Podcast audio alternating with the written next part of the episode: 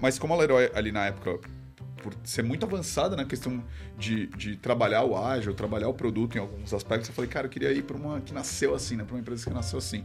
E aí eu fui para o PicPay justamente para ter essa imersão de produto mesmo, né? Tipo, aprender produto e foi muito rico, assim. É, eu acho que o futuro do cripto, ele, tá ele vai se interligar muito com tudo que a gente vai começar a fazer a partir de agora.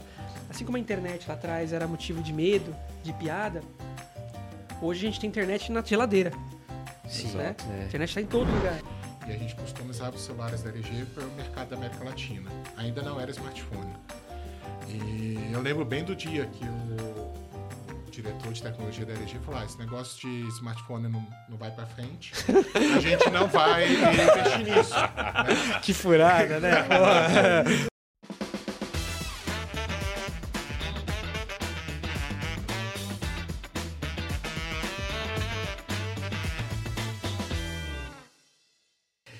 Estamos começando mais um episódio do Let's Crypto, dessa vez com uma sala cheia. Vamos falar de produto para o setor cripto, como é essa carreira, como é, é esse tipo de trabalho, do que se alimentam, o que essas pessoas fazem. É, e sempre faço disclaimer aqui no início: se você quer entender melhor sobre tokenização, CBDC, real digital. Uh, quer entender melhor essa nova economia digital? Você está assim no lugar certo. Eu sou Felipe Cabral e eu estou aqui com três convidados hoje. Sejam muito bem-vindos. Eu espero que a gente tenha um baita papo aí. Estou realmente feliz que vocês toparam uh, vir aqui comigo bater esse papo. É, eu falo isso, as pessoas às vezes não acreditam, mas eu admiro muito as pessoas que trabalham no mercado Bitcoin, gosto muito do trabalho de vocês. Então, quando eu estava pensando, aí estudando, pô, preciso falar de tal coisa, de tal coisa, de tal coisa, foi meio que natural, assim, o nome de vocês vir na minha cabeça. E quero começar logo de cara pedindo para vocês se apresentarem, né? Para quem ainda não conhece vocês nesse mercado, sei que alguns aqui já têm, inclusive, é, uma exposição razoável ali no LinkedIn, passaram por empresas grandes também, mas enfim, estamos aqui nessa empreitada de Let's Crypto. Eu queria pedir para cada um contar um pouco quem é você, de onde você veio, o que, que você faz. Bom, acho que eu vou começar aqui. Então, prazer a todos que estão escutando. Uh, Felipe, meu nome é Felipe também. Felipe Souto, mas todos podem me chamar de Souto também, assim como é no trabalho. Uh, sou de, de, São Paulo, moro em São Paulo. Sempre morei em São Paulo.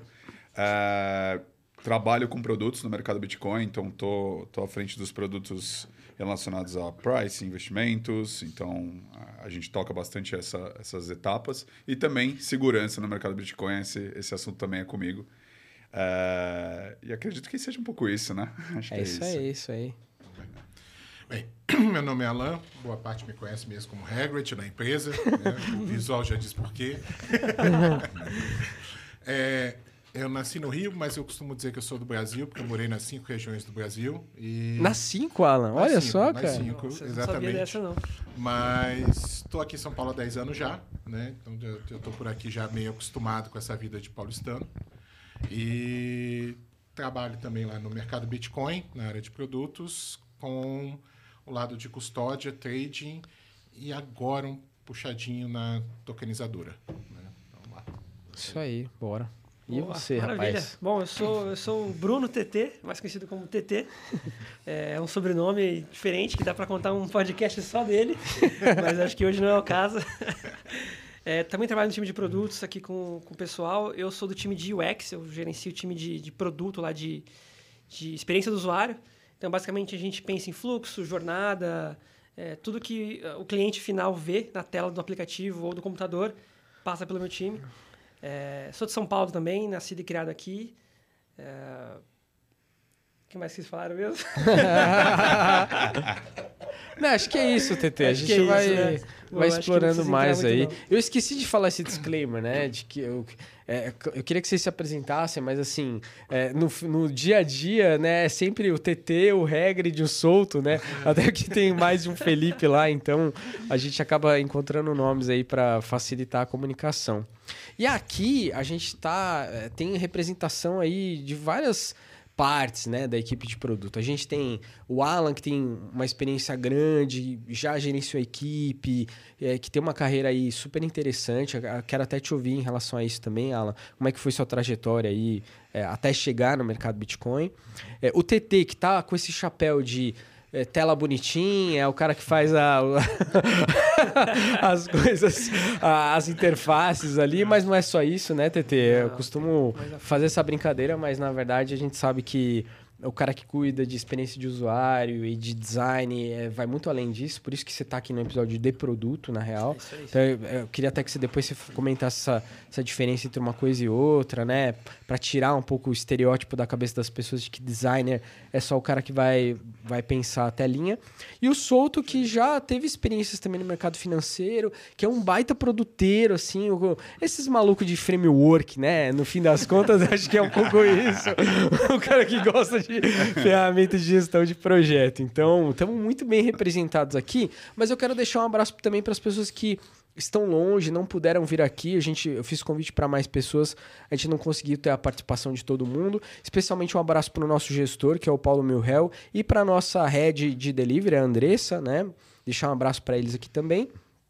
E quero seguir para a próxima questão, que eu faço para todo mundo que senta aqui comigo e topa bater esse papo, que é o seguinte: em que momento da vida de vocês, né? Antes da gente falar de trabalho, de projeto, de desafio, eu quero saber o seguinte: em que momento vocês se depararam? Pode começar até com o Souto, que ele já tá aqui me olhando. Ele, foi, ele se apresentou primeiro, é. Vamos meter ele na bronca aqui. É, eu já, já escalei ele. Então, que momento na vida de vocês vocês se depararam com esse tema blockchain, cripto? Qual foi a primeira, digamos assim, o primeiro contato? Ou até se você quiser e puder, aquele momento eureka, assim, onde, pô, isso aqui é algo totalmente diferente, sabe? Rolou isso contigo? Explodiu sua cabeça em algum, em algum momento? Não, com certeza. É, acho que bem no começo ali da, da, da, pandemia, acho que talvez no começo, em março de 2020, até o, até o o final do primeiro ano ali da pandemia. Uhum. Acho que todo mundo acabou ficando mais em casa e isso, acho que todo mundo começou a acumular um pouco mais de dinheiro, né? Porque você acabava não saindo, então você focava muito nesse, nesse acúmulo e aí, querendo ou não, com a situação que a gente tinha ali, macroeconômica, a gente acaba diversificando e procurando outros tipos de, de, de investimentos. Eu tenho muitos amigos que trabalham no, no mercado financeiro, então a gente acabou, via grupo de WhatsApp e afins, discutindo muito sobre cripto e aí eu comecei a me interessar muito, comecei a procurar muito, ler bastante. É, o propósito disso, porque eu acho que um dos grandes problemas que a gente vai tratar é que cripto ainda é muito mistificado ali, né? Você Exato. precisa entender um pouco melhor como que é a estrutura, para que, que serve, qual o objetivo, por que, que foi criado principalmente, que responde muito dessas perguntas. Então, acho que nessa, nessa fase, assim, no começo da pandemia, eu comecei a, a, a buscar isso e investir em cripto. De forma tímida no primeiro momento, mas depois aumentando os aportes, porque quanto mais você sabe, mais é, você acaba investindo. E o principal, eu quis botar toda a estratégia que eu tinha de investimentos mais arriscados em cripto, uhum. porque eu particularmente não, não leio sobre a bolsa em si, né? Eu, eu acabo não, não, não me não você interessando... Não é o cara, você não é o cara que acompanha o mercado financeiro todo dia Ex ali. É, e exato. E então eu resolvi todo o capital que eu ia destinar para investimentos mais, mais voláteis, que seria a bolsa comparado com, com uma renda fixa, né? Eu falei, cara, já que eu estou lendo e estudando sobre cripto, por que não, né? Vamos, vamos colocar e focar nisso. Então, aí que eu comecei mesmo a minha interação com cripto, antes de, de trabalhar no, no MB, antes de, de, trabalhar com vocês. E eu, deixa eu emendar só uma coisa rápida, que eu queria saber de claro. vocês todos, assim. E como que foi sua chegada no MB, Soto? Você estava procurando, alguém te procurou? É, sabe, é, é, isso é uma curiosidade, assim, que todo mundo me pergunta e eu acho que acaba sendo uma curiosidade no geral, né? Como é que você começa a trabalhar nesse meio? É uma, uma ação é, deliberada ou existem oportunidades? As empresas vão realmente atrás das pessoas? Claro. Como é que foi contigo? Cara, acho que as oportunidades elas existem, mas desde que eu estava no PicPay, eu já por esse interesse prévio que eu acabei de comentar com vocês em cripto, eu já estava procurando oportunidades nesse setor, porque eu acho que é um setor que vale a pena investir tanto o meu tempo em trabalho Boa. quanto o meu dinheiro que eu tenho também, né? Então, uhum. É, eu já procurava nisso e acabou juntando ali. Tinha a oportunidade aberta no, no, mercado Bitcoin. Conversei, inclusive, com a Vera e com a Andressa. Na, na um beijo para a Vera também. É, para entrar no, no, no, mercado Bitcoin. Então foi bem, bem nessa sincronia. Era uma coisa que eu já trabalhava numa fintech, ou seja, já trabalhava ali com produtos mais, mais financeiros, mas que eu tinha esse interesse fora do trabalho por cripto, então acabou juntando. Confesso que ali, na hora que eu estava procurando oportunidades em cripto, eu não sabia muito bem por onde ir, né? Porque você tem as exchanges que estão fora, né? Não sabe se tem operação aqui, se não tem. Mas acabou juntando. O mercado de Bitcoin tinha oportunidade ali e eu acabei, acabei agarrando ela. Muito bem. A Andressa também me, me entrevistou ali. Era, foi uma, uma das um pessoas. Depois, né? De, é, entramos quase junto quase ali. Junto, é. todo mundo aqui, né? Não exato. Ter, mas nós três com certeza na entrevista. Exato, exato, exato. E você, Alanzão, como é que foi aí tua. Cara, então. Teu eu... momento cripto. Porque você, cara, vou fazer só um, né, um parentezinho assim.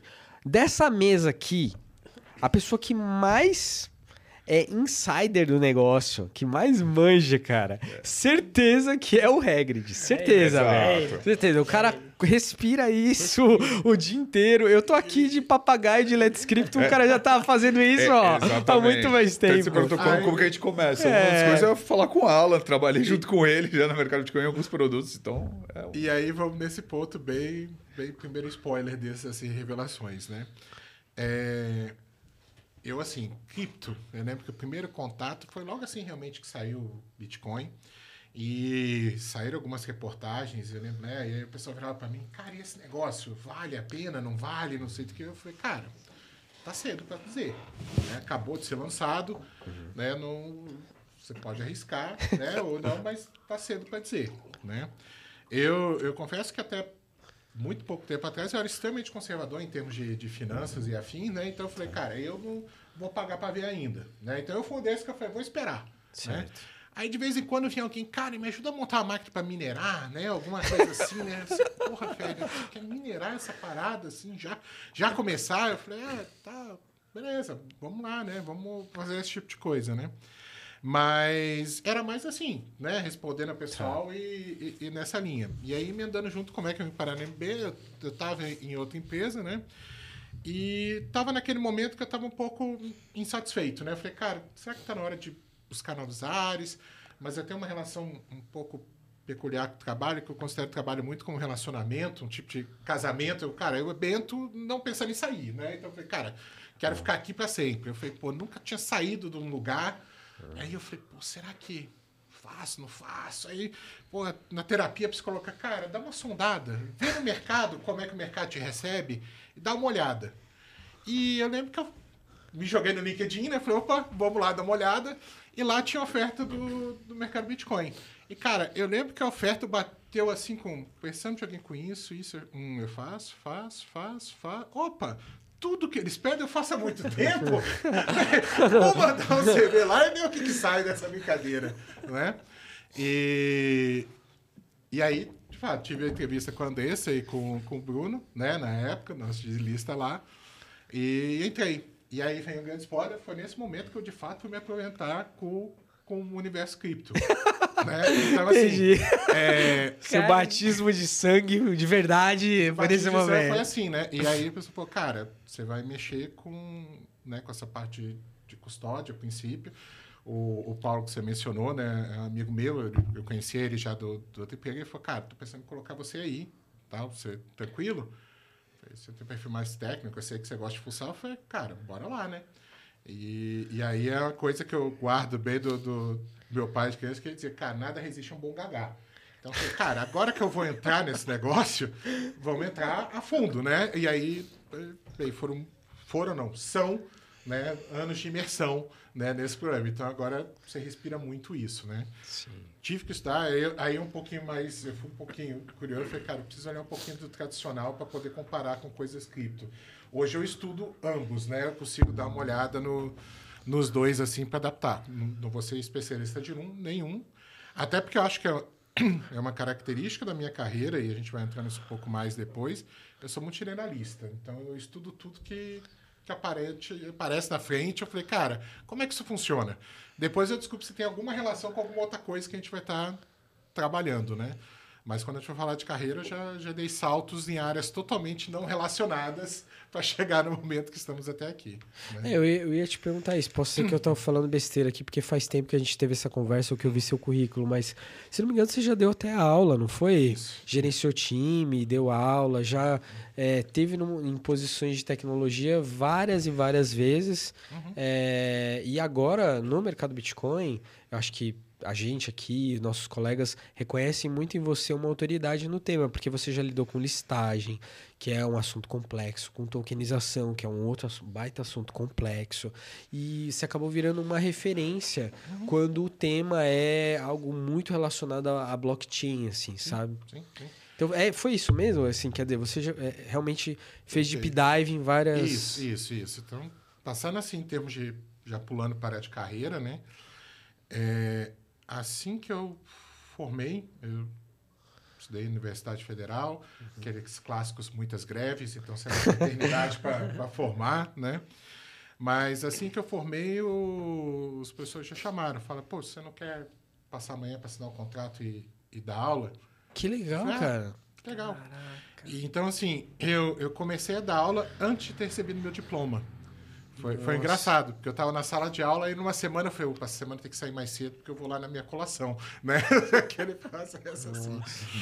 Aí eu dei aula, acho que por uns 7, 8 anos, se não me engano. Nossa, Nossa cara. Eu não sabia que era Uma tudo isso. Toda. É, é, é. E do que foi a, a... Foi no Instituto Federal que você foi deu na Universidade de Brasília. Foi ah, Universidade Federal. Universidade Federal né? Aí eu, eu dei aula lá, acho que uns 8 anos, se não me engano. 7, 8 anos.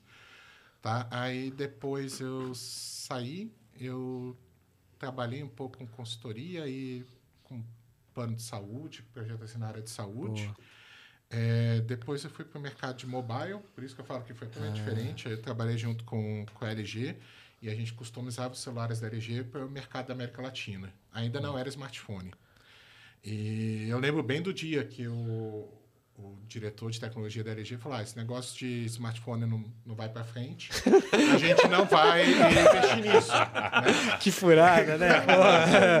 é igual é o cara que falou que criptomoeda não ia dar nada em 2014, é isso, é isso, né? né? E aí, tipo, um ano depois a gente ia pro trabalho e ficava vendo músicas porque não tinha projeto. E aí eles falaram, cara, a gente vai ter que manejar as coisas aí. Né? E o projeto acabou, eles fecharam todos os outsources aí ao redor do mundo porque eles tinham que reestruturar né? E todo esse desse processo, né? E, e aí eu vim para São Paulo. Eu falei, cara, vou, vou aqui para São Paulo. E aqui eu acabei mexendo muito com durante bastante tempo com o mercado automobilístico. É mesmo, cara? Diferentes. Então, que isso, cara? Eu, eu trabalho com montadora, né? Com sistema uhum. montadora e concessionária. Entendi. Né? E aí tinha parte CRM, tinha outras partes lá também que a gente trabalhava. Né? Então eu falei, cara, eu, eu, já passei por várias áreas. Se você me perguntar, cara, e sua área original? Teoria da computação. É isso daí. É isso daí. Mas é, esse lance você está mudando sempre, eu digo, é muito generalista de fato, né? Então você pega e, cara, estuda. É uma coisa nova, eu tenho que aprender, né? E quando eu vim para cá, eu falei, cara, eu fui estudar o algoritmo de criptografia de blockchain. Comecei assim, né? Aí depois pensei, não, a gente não precisa chegar tanto, né? Eu falei, ah, então uhum. beleza, então volta duas casas e vamos estudar as outras coisas do, no processo. Né? Muito Aí... bem, excelente, ela muito bem. Vamos falar mais disso já já, que eu quero ver esse cara aqui, porque ele não falou. Isso, que na verdade é. Não, ele, ele, não falou que na real ele assumiu um baita desafio esse ano, que é de justamente coordenar essa área de design, experiência de usuário, né, do ponto de vista de interfaces ali no MB. E não, que não é um desafio pequeno, né, TT? Então, Cara, queria que você é. contasse um pouco aí, é, principalmente essa parte de primeiro contato com cripto, qual foi seu momento eureka, e se puder também já dar uma palhinha de como é que está sendo essa, essa questão, é, esse chapéu novo aí de coordenar uma área e pensar a experiência de usuário, experiência de produto para o setor cripto. Show de bola, cara. É, a, minha, a minha entrada no, no mercado cripto foi bem atrelada à vaga no MB. Então, antes eu conhecia, eu como um bom nerd que sou, o Alan sabe, conhecia, eu via, mas nunca foi uma coisa que me chamou muita atenção. Então, eu já investia antes, mas sempre no mercado tradicional. Eu sou um cara que hoje, apesar de investir em cripto, eu sou holder. Então, eu já tenho um perfil conservador dentro da área de Nada de errado com isso. É. Nada. Tô, tô, camisetinha. Olha lá, é. eu sou desse time aí. Então, eu sempre fui mais conservador. E eu comecei a estudar mais e entender mais quando eu entrei no MB. É, tinha um amigo que trabalhava aqui já no MB, é o Quinteiro, da área de, de marketing. Ah, você conhecia e, o Quinteiro antes? Conheci o Quinteiro de Legal, antes já. É fera. Ele é, ele é super bacana. E ele falou assim, TT, tem uma vaga aqui, você não quer mandar currículo e tentar? Vai que você... Eu falei, caramba, será? Mas cripto? esse negócio é meio pirâmide, né? O que é isso aí? que belo jeito de começar, hein, meu amigo? Esse negócio é meio pirâmide, né? Não é? E aí? Não, lê um pouquinho, vem, vamos conversar com o pessoal, vem, vamos ver, vem, vem ver o que, que é, vem ver o que, que é. Falei, ah, tá bom, né? Não perdendo nada, vamos ver o que, que é. E aí fui lá, conversei com ele, conversei com a Ana, que era, era diretora da época de, de marketing. A vaga não era para o time de produto na época ainda. Tá. Era para o time de marketing mesmo. Eu tenho um background antes de produto de design gráfico. Tá. Então, eu fiz muita marca, muito branding. É, e e para mim era, era, era um... A vaga era uma regressão, assim. Era um passo para trás ah, minha é? carreira. De cara, já... você encarou dessa forma. Tipo, olhou assim É, meio... falei, puta, eu vou voltar pro time para fazer marketing. Não, sabe, eu já saí dessa área, não é uma coisa que eu quero. Aí eles vieram com o chaveco e falaram assim, não, mas você consegue aqui dentro evoluir e migrar para de produto. Falei, ah, interessante, né? E, e, eu, com meu background, eu trabalhei muito em agência, estúdio de design. Então, os projetos que eu fazia era começo, meio e fim, entregava próximo. Então, eu tive muito projeto. Eu trabalhei para... Eu fiz projeto de UX para uh, ah, terapeuta, dentista, é, a indústria química, é, agência, é, tudo que você pode imaginar. Tá. E era sempre assim, entrava, começava, saía e nunca mais via, sabe? E eu falei, puta, eu preciso de uma experiência com produto. Eu preciso fazer aquele negócio de entregar um negócio, medir, voltar, melhorar e fazer o ciclo, viver o ciclo inteiro de entrega daquele, daquele, daquele produto. E eu falei, ah, vou arriscar, vou arriscar esse negócio aí. E aí fui. Então entrei nesse jeito, dessa forma assim, e aí comecei a entender mais sobre cripto, mergulhar, vi que não era pirâmide, tá? Não é pirâmide. Apesar de ter, apesar de existir. Está, não estamos, estamos tendo uma CPI das pirâmides financeiras nesse momento. É um assunto complexo, né? Mas eu, como bom nerd que sou, comecei a me apaixonar pelo assunto e começa a ir a fundo, a fundo, a fundo. E, e aí você se depara com pessoas como o Alan, que tem um conhecimento vasto, e você fala, nossa, eu sei 1%, né? É, preciso estudar mais. E você começa a mergulhar, mergulhar, mergulhar. E, enfim, estamos aí, né? Três anos já nesse, nesse desafio. É, e essa fase nova que você comentou de coordenar o time, né? É. É, é nova para mim aqui no MB e é nova para mim uh, na carreira. É a primeira vez que eu vou gerenciar um time, que eu vou liderar é, pessoas. Então, eu, eu, eu falei para o time que assim, né? Eu estou aprendendo uma profissão nova. Boa. Então, um monte de habilidade nova que eu vou ter que desenvolver, um monte de coisa nova. Assim como quando eu entrei no mercado cripto, um monte de coisa nova que eu tive que aprender, um monte de coisa que eu tive que estudar. Uhum. Tudo de novo. Então, eu ainda faço a parte uh, de produto, de, de, de UX, de design, mas agora é meio a meio. Então, eu preciso aprender a liderar e continuar aprendendo coisa cripto que toda semana é algo novo que aparece, né? É um desafio uhum. novo. É, eu estava dois anos e pouco no MB, trabalhando, achando que estava mandando bem. E de fato estava rolando. E aí chega um projeto novo de uma coisa que eu nunca ouvi falar, é o staking. E aí eu preciso aprender tudo de novo. É. Que diabo que é steak? É churrascaria? Que steak do... Steak de carne? É steak? O que é isso? Não sei, tem que aprender. Isso não é uma terça qualquer, cara. é isso, né? Incrível tem isso, né? Todo mês lança um negócio novo, você tem que aprender, mergulhar. E isso eu acho que é parte do que apaixona todos nós, né? Sim. É um assunto novo Com todo certeza. dia, uma mudança nova todo dia, uma revolução todo dia. Isso é muito legal. E daí, se a gente sentar aqui daqui um ano, vai ter mudado completamente tudo novamente e assim seguimos, né? Com é, eu falo, nossa, lembra quando a gente pensava daquele exato, jeito? É, exato, exato. Hoje tem staking, amanhã pode ter algo que nem tem nome ainda, é, né? É. DeFi, por exemplo, nem começou ainda a, a ter produtos tão... É, vare... dominar o varejo, assim, né? Daqui a pouco a gente vai ver outras coisas. Mas, ó, nós estamos aqui num papo que é de produto. É time de produto, carreira de produto, produtos para o setor cripto. Eu acho que não tem ninguém melhor. Eu, eu, não quero ficar fazendo essa roda toda hora, mas eu vou ser obrigado a fazer agora de novo. que é o seguinte, não tem melhor é, pessoa melhor para responder essa pergunta do que eu solto, porque ele realmente leva esse, esse troço muito a sério, cara. que é a carreira de produto, né? E então eu já quero começar com essa pergunta, Souto, que é assim, no teu, você que é um cara que já fez mentoria, se dedica realmente a isso, eu tô brincando aqui, mas é coisa séria também, né? E você é uma referência nisso lá no MB. o que, que faz uma área de produto e qual que é a importância dela para um negócio, sobretudo um negócio digital, como o do mercado Bitcoin, né? Você poderia sintetizar, digamos assim? Claro. Quais são os seus... É, é, é difícil, é. Mas uma tese de mestrado só disso, né? A gente se esforça, né? É. Eu acho que assim, é, o, o, que eu, o que eu gosto muito de abordar é que a área de produto, a área de, de desenvolvimento de produto em si, ela vem sendo desenvolvida muito no Brasil. Ah, é, visando alcançar como essa área também é desenvolvida em outros países. A comunidade de produto ela vem sendo construída, acho que por meio tanto das edtechs que ensinam sobre produto, como desenvolver produto. E você participar disso é muito legal. Acho que participar dessa comunidade de produto crescer no Brasil acho que é muito interessante. Uhum. É, produto em si, eu enxergo muito como é, ele, ele mapear o que, que a gente tem a oferecer para o cliente versus o que ele precisa, o que ele tem como necessidade, o que ele quer atingir aqui dentro. Eu acho que, por mais que você possa trabalhar num, no mesmo segmento que outras empresas, as necessidades dos seus clientes vão ser diferentes das necessidades dos clientes do, da, desse, desse seu concorrente ou dessa, dessa empresa do mesmo setor. Então, acho que o produto trata disso, né? Você construir soluções atendendo oportunidades e necessidades e problemas que esses clientes é, apresentam. Uh, além disso, você também estudar a setorização como um todo, né? Que, que é, além do seu cliente, o que, que o mercado, o que, que o setor, essa palavra é melhor utilizada, o que, que o setor trabalha, né?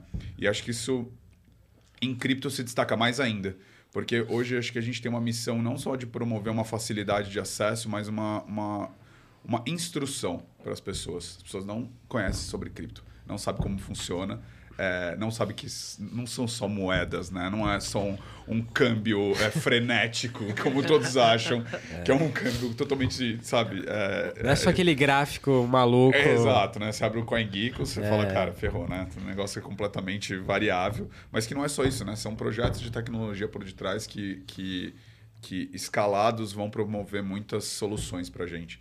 Então, acho que produto hoje no, no setor de cripto ele trata muito disso, assim. Da gente poder ensinar as pessoas, da gente poder, junto com esse ensinamento, facilitar a vida delas, né? Como que é uma corretora, como que ela funciona, por que, que as coisas são assim.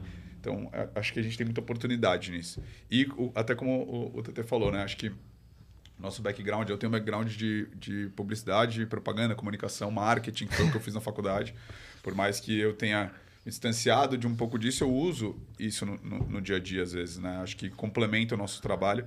E, e ter toda esse, essa, essa junção de, de atividades, acho que promove a melhor solução para os nossos clientes. Né? A gente busca soluções no nosso dia a dia. A gente precisa trazer a melhor solução para os nossos clientes. Acho que esse é um dos objetivos máximos. assim. E produto, junto com product designers, que são os, os UXers, a gente tem esse, essa tríade, né? Eu chamo sempre dessa tríade, né? Produto, UX tech, né? Produto, UX, negócio é tech, né? Esse, esse, esse grupo ele, ele ajuda a gente a construir as melhores soluções, porque a gente pega as informações de pesquisa, do como o negócio enxerga as coisas, o que, que produto que tem que ter uma voz muito ativa dentro das, das companhias hoje, o que, que produto acredita que seja o, o correto. O fluxo que o TT citou aqui perfeitamente, né? Implementar, aprender melhorar, implementar, aprender, melhorar, implementar, aprender, melhorar, né? Você vai errar no meio Sim. do caminho, mas isso é essencial para que você tenha uma construção de produto e você auxilie os, os usuários, clientes hoje né? nessa saga cripto, né, no nosso caso. Boa, boa. Eu acho que ele já está jogando para você, TT. Então, é, vou puxar assim, é, Tô, contigo agora. É. Na mesma, a mesma pergunta, só que assim, para ficar fácil das pessoas entenderem, tá? Qual que é a diferença do, por exemplo, de um comercial, de um produto, de uma engenharia, né? É tudo a mesma coisa, não é? Entendeu? Porque, assim, quem tá de fora de produto, às vezes eu tento explicar isso na minha família. Ah, é, produto, mas, pô, produto é o que eu compro lá no supermercado, entendeu? que, como assim? Pô, você eu... trabalha na área de produto, o que, que você faz exatamente, entende? Então, enfim. Maravilha. É, o Souto deu uma introdução ali, né? Mas a área de produto, basicamente, ela, ela recolhe requisitos então, seja do, da, da, do negócio, seja do, da, do setor, do mercado, do cliente, né, de várias áreas, de vários lugares. São um monte de requisitos que a gente precisa recolher e organizar isso. É, o, o, o, o, trabalho do Souto, do, do Alan, que são os PMs, é, os Product Managers, né, os, os gerentes de produto, eles eles são os grandes magos que pegam todos esses requisitos de várias áreas, de vários locais, entendem muito bem o que está acontecendo e transformam isso junto com o time de, de UX, de Product Designers, né? time de engenharia, num, num, num, em algo final. Né? O, o, o, produto, né? o produto que a gente fala aqui é um aplicativo, é uma solução digital, mas é um produto, assim como uma bolacha no mercado. E, e ela nasce dessa magia que, que os PMs fazem. Ainda bem que você não falou biscoito, tudo. hein? É. biscoito é carioca ali. É, é questionar. Cara, esse exemplo é muito bom, TT, porque é. eu, eu, trabalhei no varejo e a área de produtos era a comercial, ou seja, que viabilizava que a gama de produtos no varejo fosse apresentada para os clientes. E quando eu vou traduzir isso para minha família, eu falo: olha, não tem uma pessoa no varejo que garante que tenha ah, um, um cereal ali, de um, uma sequência de bolachas diferentes para te oferecer. Os nossos produtos são, são as funções do aplicativo, no fundo. Cara, eu acho que você foi cirúrgico. Eu ia, eu ia até comentar isso, mas se puder já comentar mais um pouco claro. aí você, seria bom.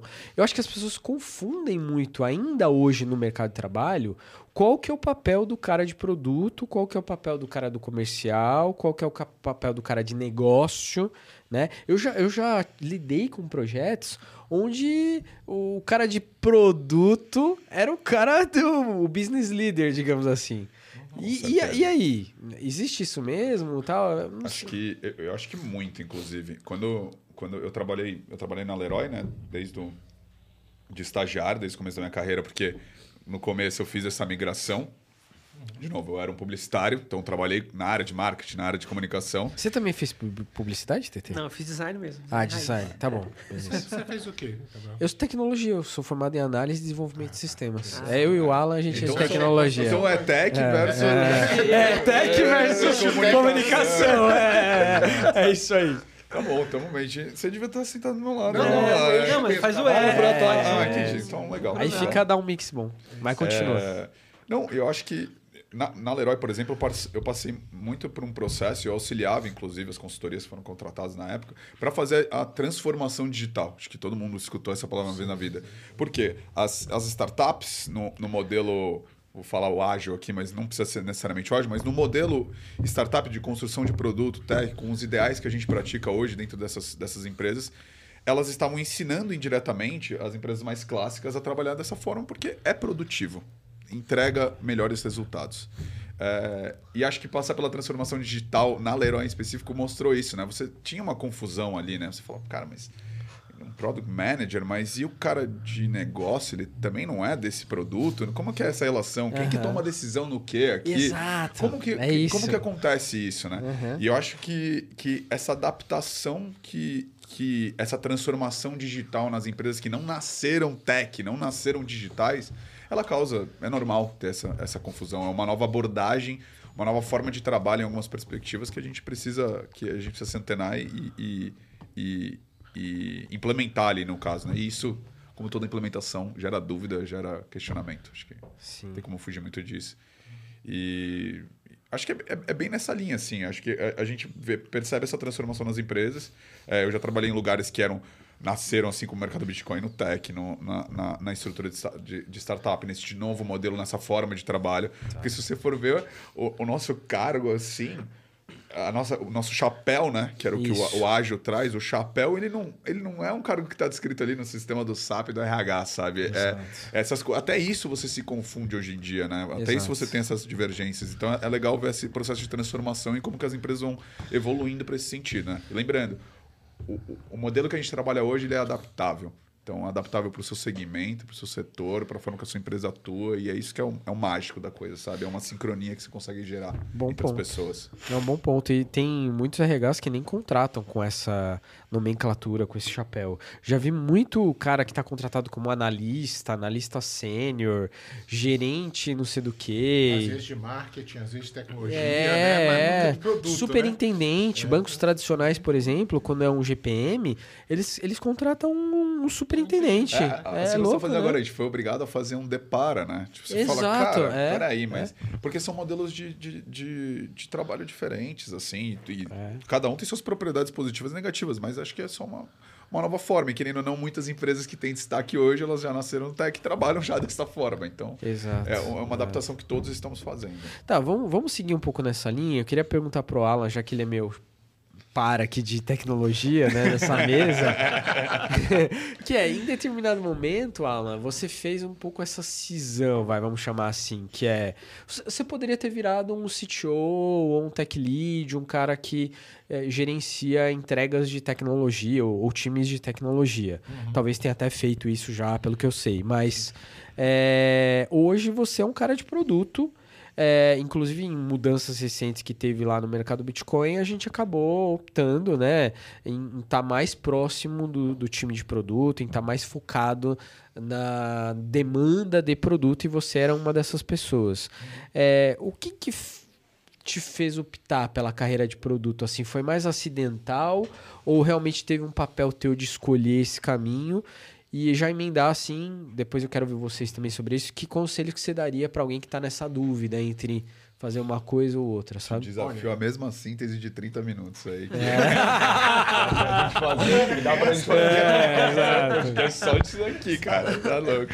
Então, é, o começo acho que foi acidental, tá? Eu, eu tinha entrado numa, numa empresa, processo seletivo para ser desenvolvedor, né? E comecei a trabalhar nela e comecei a, a, começar a ter problema do cliente que o pessoal chegava lá e o cliente ficava às vezes puto, alguma coisa assim. E aí tinha alguém de uma outra área que o cara dizia, pô, o cara não fala, não entende. E eu falei, não, calma aí, vamos tentar entender o que o cara tá querendo falar. Ou então o outro, não, eu entendi a sua reclamação, velho. Eu entendi, o cara tá pedindo besteira mesmo, eu entendo, tal. O cara tá querendo que mude isso daqui na tela, pô, foda, né, tal. E, e aí eu eu fui meio ficando nesse meio do caminho. E uma hora eu já achei, cara, parece que você conversa bem os dois lados. Você consegue conversar com, com o dev, né? E você consegue conversar com o cliente e, e parece que nenhum dos os dois lados gostam quando você fala com eles. Né? Você já pensou nessa, ir para essa, essa linha? Na época era muito mais chamado né, de gerente de projeto, né, alguma coisa, não era tanto produto assim no começo. Né? Eu falei, olha, não, mas posso testar, né? Então vamos, vamos tentar. E, eu, e aí eu, eu comecei assim, né? É, indo nesse processo de, de ficarem para isso daí. É, e depois, quando foi evoluindo, foi nessa linha de, cara, você ficava com o time, mas você não era mais o líder técnico, porque você já tinha uma pessoa mais técnica, mas você era o cara que era o par do líder técnico para, cara, começar a se envolver com roadmap aqui, né? Para fazer, de repente, chega numa dessas daí, eu, uh, bem no, no começo, por exemplo, eu estava num projeto para fazer um concorrente do Uber. O Uber ainda não estava no Brasil, tinha acabado de sair lá fora, e o pessoal falou, pô, parece legal, tá? a gente estava fazendo aqui, e 99 ainda estava saindo, ou ia sair ainda. Então a gente estava na mesma época com, tá. com, os caras e a gente tinha um pessoal que era que tinha uma frota de táxi, o outro que tinha uma rádio táxi, e falou, pô, vamos, vamos tentar juntar tudo aqui. E o cara que era do cupom, se não me engano, daquele assim, da que você entrava no site para gerar cupom lá, né? Ah. E aí os caras juntaram e disseram, vamos tentar fazer, a gente, pô, vamos tentar, né, com nós de tecnologia aqui, e aí vamos começar a conceber produto e tal. Você via que, cara, o cara de que tinha frota tinha uma, uma visão, o cara do, do, do rádio já queria outra coisa, o outro já estava assim, você, pô, vamos tentar juntar isso. Cada um chegava a sua, sua próprio quintal seu ali, próprio né? quintal, né? Uhum. E aí você começa a ver que, cara, pô, vamos tentar juntar isso tudo, né, fazer esse, esse processo. Aí eu fui caminhando, e aí começou a ter essa... Acho que começou a crescer mais o, movimento de manifesto ágil, área de produto, começou a surgir, né? E a gente começa a pensar, cara, quem nunca esbarrou no livro do Kagan, né? Ou do Torres, aí você começa a dar ali, você... Hum, Tereza por... também, Tereza, né? Tereza, é, Nossa, é. passei por isso minha vida inteira, né? Você, é. pô, parece bacana essa área, né? É, quem você... nunca fez um cursinho de Scrum, né? É. Pra... e, e vai dessas coisas assim. Mas eu acho que tem uma coisa que eu, que eu gosto de, de pensar, e aí também até pelo acho que pelo lado de ter tido alguma experiência de gestão de pessoas é que acho que assim o apesar do nosso nome de de manager né é, e sim a gente tem que se preocupar com com roadmap visão de produto e tudo mais mas acho que uma das coisas que é fundamental é que a gente tem que ser facilitador. Se o seu trabalho está sendo bem feito, você é o cara que menos aparece, porque todo mundo está trabalhando, você está né? Você está meio um pouco orquestrador, mas assim, você está ali, a orquestra está fazendo o show dela. Sim. Né? Mas você está ali só ajudando a garantir que está tudo no ritmo. Perfeito. Tranquilinho, Entendi. sabe? Então, é, se você se interessa por isso, sabe? Dizer assim, cara, porra, como é que eu posso fazer a coisa a, acontecer, né? E, e, e, entenda que muitas vezes, e às vezes a gente passa pelo né, complexo de impostor, dizer, pô, cara, mas eu não botei a mão na massa. Não fui eu que desenvolvi, não fui eu que desenhei, né? E aí você fica naquela sensação de, pô, velho, parece que eu só fiz relatório e entrevista e não sei do que, e eu não fiz nada, e o negócio tá pronto.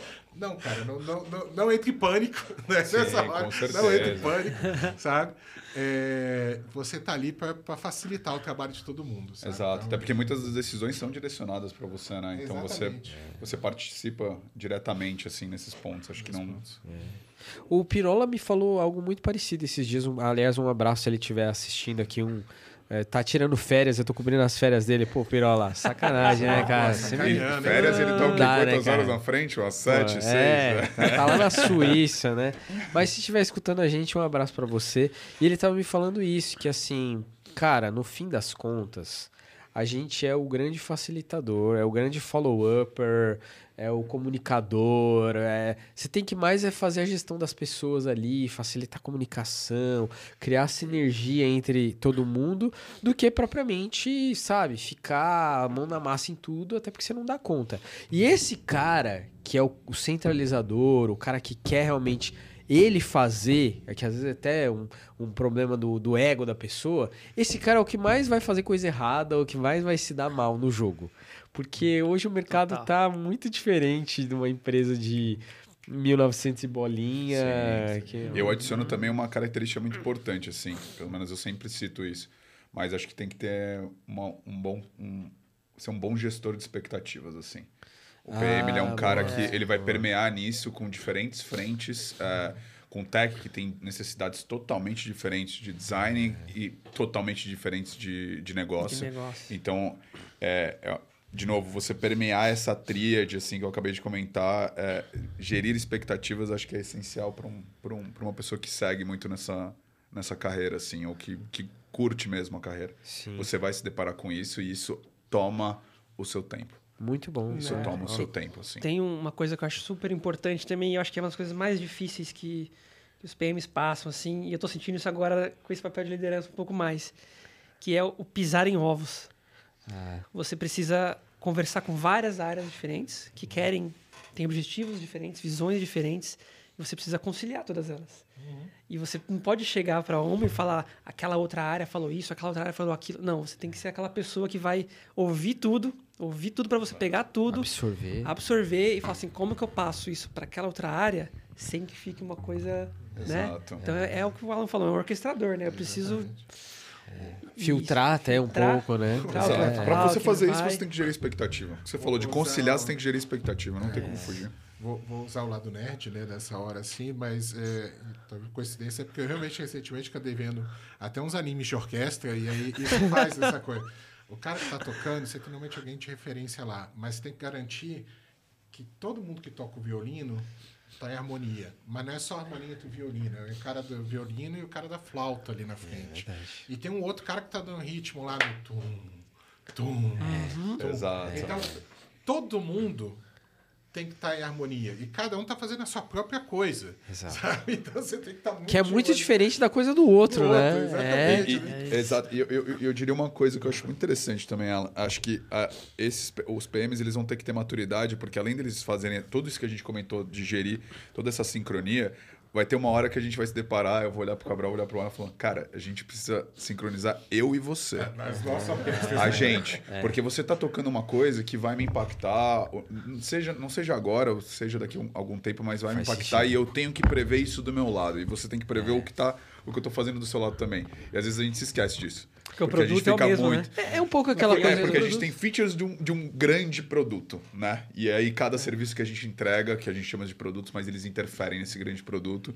E quanto mais é, sincronizados sejam a, seja o nosso fluxo do usuário, mais sincronizados sejam a interação dos nossos produtos, mais a gente tem que ficar atento para eu tirar um tempo da semana e falar, Cabral, o que, que, você está fazendo, cara? É. Me, me, me, dá detalhes, porque se, se, me impactar, eu tenho que prever isso aqui do meu lado e vice-versa. Então, a gente às vezes esquece, mas é muito importante a gente manter isso na cabeça. Tentando tangibilizar isso que você falou, Souto, seria aquele, aquele cara do chapter leader, assim? É, é o líder do capítulo que vai é, talvez fazer um scrum de scrums ali. Exato. Trazer. Eu, eu, eu, eu, não, eu nem gosto tanto de, de definir assim, os casos é, que eu claro, já escutei assim. O claro. que eu mais escutei na vida foi o PO, vou falar um bem que não existe mais claro, hoje. É. O PO tá com uma squad, o PM tá com um grupo de squads, o PM vê as dependências entre as squads e os produtos dos POs. Isso eu sempre escutei na sim, vida sim. e tentei aplicar, é mas o modelinho, É o modelinho, é o modelinho que, que tem nas mas empresas. Mas que ele se adapta porque é. a gente sabe que cada, cada companhia vai trabalhar de um jeito. É. E não é a companhia que se adapta ao modelo, é o modelo que se adapta à companhia. Então... E uma coisa que aí eu vou puxar o nosso lado para costurar com o do TT, né? É, ele normalmente tem uma visão privilegiada nesse aspecto, porque ele está pensando na experiência como um todo. Né? Então, ele tem uma experiência unificada do cliente nessa jornada que está sendo feito ali. Eu normalmente estou pensando, né, digamos assim, né, como se fosse no meu quadrado daquelas minhas cores. Você está pensando nos seus produtos ali. É, dificilmente acontece quando tem necessidade de intervir, mas no dia a dia eu não estou pensando, cara, será que eu estou fazendo aqui, às vezes está tendo algum impacto no seu ali? Deveria, obviamente, né? Mas a gente sabe que no dia a dia não. Quem está fazendo dá tempo, isso? Né? né? Exato. Dá tempo. Quem está fazendo isso quando isso acontece? É esse cara daqui. É esse cara daqui. ele vê por uma perspectiva de usabilidade, que às vezes não engloba a técnica, mas é ele que vai alertar vai e falar, cara, cara, vocês estão conversando aí, porque já já vocês vão bater de frente e vocês precisam alinhar essas coisas. E aqui é particularmente especial, porque ele olha até para back-office, outros sistemas que o público do produto não olha. Exato. Então ele sabe até conectar o que está lá, a cozinha, né, com o front de loja ali, o que está acontecendo da porta para fora, né? É, Exatamente. É. Uma boa introdução do que você perguntou, né? O, o designer ele faz só tela bonita, né? Aí tá uma das respostas, né? Não, a gente precisa entender o todo, porque se o Solto vai lançar uma feature que vai bloquear por algum motivo a feature que o Alan tá lançando, e aí? É, e aí? Né? E aí? Não dá? A gente precisa ter uma visão do todo, né? E, e quando o Solto lançar essa, essa feature dele na cozinha, o que, que vai acontecer lá atrás? O que está é. acontecendo? Na hora de pilotar ali é. a panela, o fogão. Como que é? é vai ter que colocar um fogão novo? Comprar um liquidificador para fazer isso rodar? Como é que é? Então, essa visão do todo é muito importante. E, e, e de novo, voltando para a orquestra, né? O cara do violino tá tocando violino lá, e às vezes ele não tá vendo o que a, a menina da, da, da percussão tá fazendo lá, né? É, e precisa de alguém que veja tudo isso. Como é que faz para é. ficar tudo alinhado? Né? É, esse é o mais difícil, eu acho, de trabalhar com produto, né? É, é, você está constantemente lançando coisa nova, melhorando coisas, mas garantindo que todas essas coisas estão sincronizadas. sincronizadas. É, é, porque você tem uma plataforma aberta ali, né? Um aplicativo é nosso, tem uma plataforma aberta e a gente vai subindo coisa e a gente precisa se conversar, assim. Exato. É bom a gente até botar um alarme toda semana. Falar com um Alan. É. Falar com o Cabral. Deixa eu ver o que os caras estão fazendo. Né? Total. Ô, Souto, e você que é um cara que já falou aqui que veio do marketing, tudo mais, veio do marketing, assim, de formação, né? Uhum. Mas... É, eu, eu realmente enxergo você como o cara que abraçou a carreira de produto de uma forma muito consistente, assim, né? Poucas pessoas que eu já trabalhei realmente abraçaram no, com essa intensidade que você abraça, porque você quer entender, você também passa esse conhecimento para as pessoas tal. Teve algum momento na, na, na, carreira que você teve que fazer essa escolha, assim, não, eu vou abraçar isso daqui, isso que eu quero para mim, produto é o que faz sentido, tal, tal, tal. Né? Eu sei que eu estou voltando à pergunta que estava ali com claro. Ala, mas é mais para porque também eu queria esse teu olhar de que conselho que você daria para quem está na dúvida aí, é, escolher esse caminho, eu, sabe? Eu acho que a, a minha decisão de produto, ela foi mais baseada não vou falar numa frustração, mas num desalinhamento com o que eu imaginava que o marketing seria na prática. Certo. Eu diria assim. Porque eu. eu Marketing sabe? é os caras que vendem, é isso? cara, não, os caras que fazem. fazem é, é, tá nem a venda não é, né? Cara, eu vou chamar de tá guarda-chuva ali, né? Tá do, do, que for, mas são tantas esferas dentro do marketing que até é injusto falar marketing como um todo, né? A galera do MB de marketing estiver vendo, é uma piada, tá, gente? Você não pegou aqui a, a ironia, desculpa. Continua. Acho que, assim, eu comecei num, num, num, varejo, né? Num varejo de home center, de material de construção. E conforme eu fui, fui avançando, eu fui mais direcionado para uma área que tocava com dados. Então, eu saí de um estagiário ali de comunicação, que tocava muita coisa com agência, de, que tinha que estar visando sempre o cliente externo, para um cara que trabalhava mais na, na, área de CRM. E na área de CRM, eu sempre é, destaco isso, foi que meu chefe deu a oportunidade. Ele falou, olha, a gente tem um, um projeto, né? Chamar? a gente tem um projeto. Polêmica! A, a gente tem um projeto. Continua, continua. É, que na época a gente chamava de projeto, mas que era um produto, um lançamento de um novo produto, e que para isso ele precisava de uma pessoa que coordenasse isso. Ele falou, cara, você quer testar? E eu, por mais de de querer muito aprender sobre as outras áreas, sobre outros segmentos uh, que sempre me interessavam. Acho que, sei lá, por ter também, assim como ela, esse, essa, essa intensidade assim por, por, por aprender. Falei, pô, topo. E querendo ou não, uh, por mais que não estivesse bem estabelecido ali, eu era um PO do, do, de uma solução de CRM, né? de um programa de fidelidade como um todo construído do zero, junto com os times de, de tecnologia. Então foi bem nessa, nessa mudança. E quando eu construí esse produto que foi exaustivo, assim, construir uma coisa do zero, ela é complexa. Sim. Porque você não pega uma melhoria, você não tem um histórico, você está tendo que pegar todos os feedbacks, que é o que o TT falou, essa conciliação, e botar uma coisa nova na rua, que é o MVP. E o MVP, ele vai apanhar, você vai ter que aprender e você vai ter que melhorar ele. E foi ali que eu falei, cara, eu gosto, Fazer gostei discovery, bastante. Né? Exato. E foi ali que eu falei, cara, eu gostei bastante disso. Curti pra caramba. E aí, dentro da própria Leroy, eu fui evoluindo para ir para a Digital Factory da Leroy, que era responsável ali pelos principais produtos que eram lançados para o cliente final é, na plataforma do site, que querendo ou não é o centralizador praticamente de tudo ali no varejo. Tá. Então, foi, foi, foi nisso. Mas como a Leroy ali na época, por ser muito avançada na questão de, de trabalhar o ágil, trabalhar o produto em alguns aspectos, eu falei, cara, eu queria ir para uma que nasceu assim, né? para uma empresa que nasceu assim. E aí eu fui para o PicPay justamente para ter essa imersão de produto mesmo, né? Tipo, aprender produto. E foi muito rico, assim. Foi muito rico. Então, só foi é, melhorando o meu relacionamento que eu tinha com o produto. Assim. Acho sensacional você trabalhar com áreas diferentes e pensar em soluções que tocam assuntos totalmente diferentes da minha formação. Então, é, isso me conquista muito assim no dia a dia. Acho que é talvez o, o grande boost, assim, a gasolina que a gente tem todo dia é de tá, ter esse aprendizado e, e, e, pegar esferas totalmente diferentes do seu conhecimento e falar, caramba, o comportamento é assim, as pessoas lidam assim com esse tipo de produto.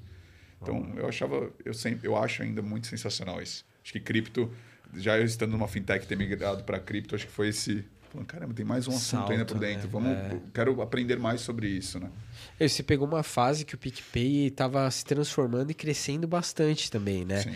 E, e, inovou em várias frentes. Pô, o PicPay fazia transferência antes de Pix, né? De peer-to-peer, -peer, antes do Pix ser lançado. Então, teve muita inovação total, também que eles... Total é, que provavelmente você lidou ali no. E é uma cultura de, de produto interessante, assim, também. São, de, de, novo, eu não falo uma melhor que a outra, porque são totalmente diferentes, sim, assim. Sim. Cada é, empresa é, é o seu universo. Mas é ali, é muito né? interessante é. como lida com o produto. Assim, assim como a forma que o MB também. Então, acho que tá. são duas potências, assim, no, no segmento.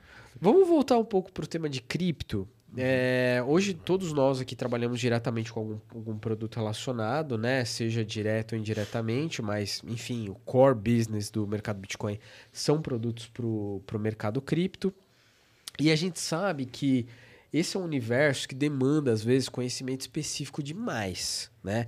Até hoje eu sou obrigado a estudar semanalmente coisas para entender melhor como funciona uma conexão, um conceito, é, tá surgindo coisa nova, a gente tá nesse momento rodando, por exemplo, o piloto lá do Real Digital, então não é algo que a gente sabe muito bem ainda, a gente tem pouca documentação, aí o ano que vem isso vai para produção, enfim, é um território, cara, que se você tiver medo de aprender coisas novas, você está ferrado. E eu queria perguntar isso para vocês, assim, teve uh, quais, quais foram esses touch points, assim, de conhecimento que você teve que adquirir para poder lidar com os produtos que você ia é, fazer em relação a cripto mesmo, conhecimento do setor cripto. Teve, eu sei que o MB é uma empresa privilegiada nesse sentido porque tem a Blockchain Academy no grupo, a gente é, digamos assim, convidadíssimo a fazer os cursos que estão lá, né? Uhum. Praticamente, para não dizer que é obrigatório, e faz muito bem que seja assim. Mas eu queria que vocês comentassem um pouco sobre isso, assim, como é que foi essa jornada de aprendizado cripto durante esse período, ou até mesmo antes. Cara, essa pergunta é muito boa porque a gente que trabalha com tecnologia há muito tempo é a nossa vida, né? Não é, não é só cripto que toda é. semana tem coisa nova. Tecnologia, toda semana tem coisa nova. Eu vi você fazendo é. negócio do chat GPT lá, viu? Você viu, né? Eu vi, eu vi. Entregando, né? Lá. É.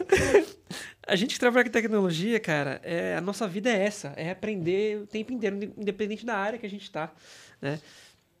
Então, é, até indo para a área de design também. Você, uma pessoa que, tá, que mexe com Excel, por exemplo, o Excel, ele é parecido, é, não desmerecendo Excel, mas ele é parecido, ele melhorou, obviamente melhorou nos, nos, últimos anos, mas ele é parecido com o Excel de 10 anos atrás. Certo. Né?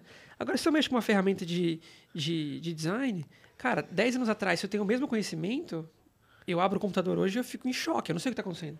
É, é, outra coisa. É verdade. Então, é, é um estudo diário, mensal, tem, não tem como parar de estudar. E cripto não é diferente, né? Não é diferente. É, a gente é muito privilegiado no MB, assim, demais. A gente tem pessoas muito feras lá. A gente está com um dos mais aqui né, na, na, mesa. Mas a gente tem pessoas muito inteligentes lá que manjam muito do assunto e que parte do trabalho dessas pessoas é aprender, é entender. E então a gente tem essa facilidade, né? A gente às vezes não precisa ir no, no lugar super hardcore para aprender alguma coisa nova, porque a gente tem as pessoas lá que conseguem, que fazem esse hardcore pra gente e trazem pra gente já numa forma mais simples, uma forma mais, mais didática de entender. E isso pra gente que tá no, na correria no dia a dia é muito importante, né? Porque parar pra você estudar duas, três, quatro horas um assunto super, super difícil. É verdade. É um trampo, né? É um trampo.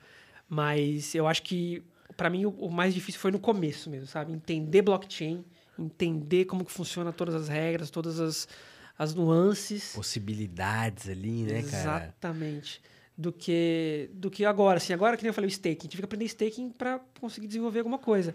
Mas com a base forte que eu já tinha antes, não foi um super desafio, né? Uhum. Você já tem um conhecimento base bom ali. Eu acho que o pior é o começo. É o que mais assusta. É um negócio super é. novo, super diferente, super avançado. Então acho que ali é o, o, o touch point que você falou para mim foi o começo. O mais difícil foi entender a lógica do negócio. O que, que é isso?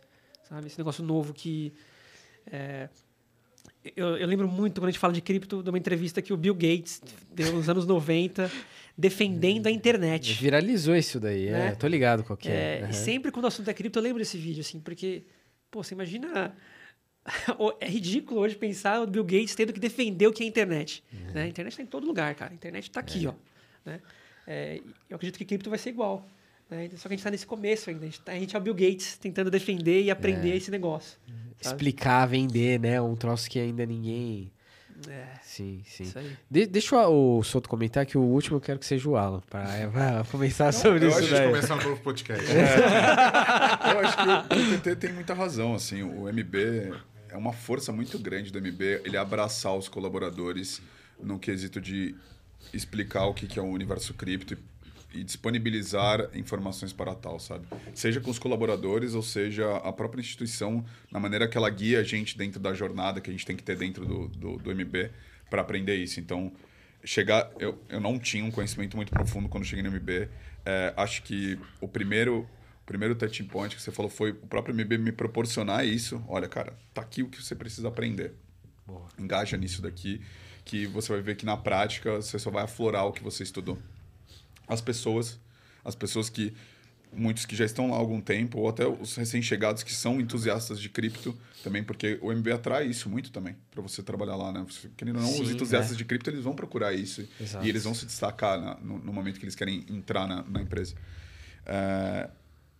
E por último, a prática, né? Eu acho que, por exemplo, Boa. eu sempre trabalhei com produtos de segurança é... e fui migrando de uma forma é, gradativa para produtos que tocavam mais o core do mercado Bitcoin.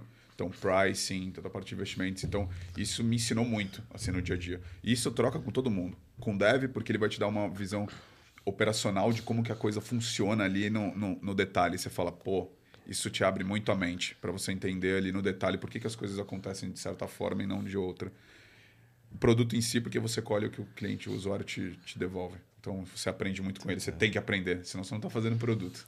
É, e, e, acho que por último essa troca com as pessoas mesmo. Os próprios colaboradores ávidos por cripto que vão ensinando uns aos outros. E isso a gente cria muito uma conexão para evoluir e executar as coisas com uma perfeição maior. Boa, com boa. certeza. É, eu, cara, eu, eu acho até que é quase o equivalente a uma pós, assim. Você trabalhar, sei lá, dois anos no MBA, tendo que lidar com N coisas. Porque é, quem tá de fora, para adquirir. Eu tava conversando isso com o Juan esses dias, encontrei ele no Blockchain Festival, a gente almoçou e tal. Ele falou assim: Cabral, a gente sai muito pronto, assim, de trabalhar um ano no, no mercado Bitcoin. Porque você tem que lidar com tanta coisa ali, com tanta variável, vertente, aspecto técnico, coisas que estão sendo lançadas, parceiros, N situações, que você, cara, pode trabalhar com o que você quiser no setor cripto, blockchain, fora dali, depois disso, entendeu? E você, Alanzão, o que, que é Vamos lá. Agora. Vamos iniciar uma nova série agora. Não, porque você. Sabe por quê? Vou, vou, vou explicar aqui pra audiência, que é o seguinte. É... você é o cara que, vai, que tem que lidar com as coisas mais early stage lá do, do negócio, né? É, Eu não tô falando sim. informação privilegiada aqui, mas esse cara aqui acaba tendo que lidar. Ah, surgiu um meme coin, ninguém tá nem sabendo. O Alan já tá sabendo. É mais ou menos por aí, né? Como que é isso, cara? Então, cara, vamos lá. Eu, eu vou, vou passar pelo começo e depois reforçar algumas coisas dos nossos colegas e chegar no, no estágio que a gente está agora, né? É, no começo, né, né, quando eu entrei, eu falei, cara, entrei com conhecimento muito limitado. Bora ver, bora ver, né? É. E, e nessa época, cara, fui começar a ir atrás de curso, né? Porque eu fiz um curso do, da Coursera de, de blockchain, que, que vinha básico lá de criptografia, como é que fazia, Sinafre, pô, legal, bacana. Né? É, o pessoal já recomendava, ah, estuda isso daqui, esse, opa, dá estudada. Alguém me indicou no MB o Whiteboard Crypto, né? É hoje ele, hoje ele já, já não gera mais tanto conteúdo, mas, cara, eu acho que eu consumi todo o conteúdo que aquele cara tinha gerado até ano passado, né? Assistindo, que é extremamente didático, né? Da, daquelas coisas ali. É, você começa assim, e aí como você fala, você começa a se envolver com o trabalho, né? E, cara, começa a vir suspeita disso. De repente você tem, sei lá, no meu caso, tenho um browser que é um perfil cripto, onde eu tenho um Twitter cripto, onde eu tenho um Discord cripto, onde tem as coisas ali, e você começa a, a acompanhar projeto e, e, e, tudo que é coisa que, que acontece, né? É, hoje, vou chegar, hoje a gente está num cenário que, poxa, quando você entra no, no MB aí também, pô, você tem um onboarding já, que aí algum representante lá da, da nossa Crypto vai lá e apresenta o universo cripto. Não importa qual área da empresa que você vai mexer, você precisa saber um pouco de cripto. Então você vai lá e a gente apresenta. É muito isso. legal você contar isso daí, porque as pessoas não sabem disso, tá? Então quem está de fora não tem essa noção de que você entrou numa empresa no mercado Bitcoin. Uhum você tem que fazer um onboarding para independente se você, você pode chegar lá, pô, eu já venho de uma empresa, conheço de cripto, sou investidor desde 2014, não importa. Você vai ter que passar por um vai onboarding. Vai ter que passar, vai ter que passar. Então, a gente sabe quem dá lá, tem a galera que tá assustada, nossa, nunca ouvi falar disso antes, tem aquela galera que, que legal, que legal, e tem aquela Pô, mano, eu mexo com isso há 10 anos já, né? Pô, né? Esses são mais raros. É mais raros, né? Mas, mas tem. Mas você tem, né? Você tem isso daí tudo. Mas, e a gente tem essa comunidade muito ativa. Então, poxa, a gente tem essa a Cryptomunity que está ali fazendo. Né? Nós, né, nós dois aqui, pelo menos, somos parte da, da do grupo de colunistas para o blog.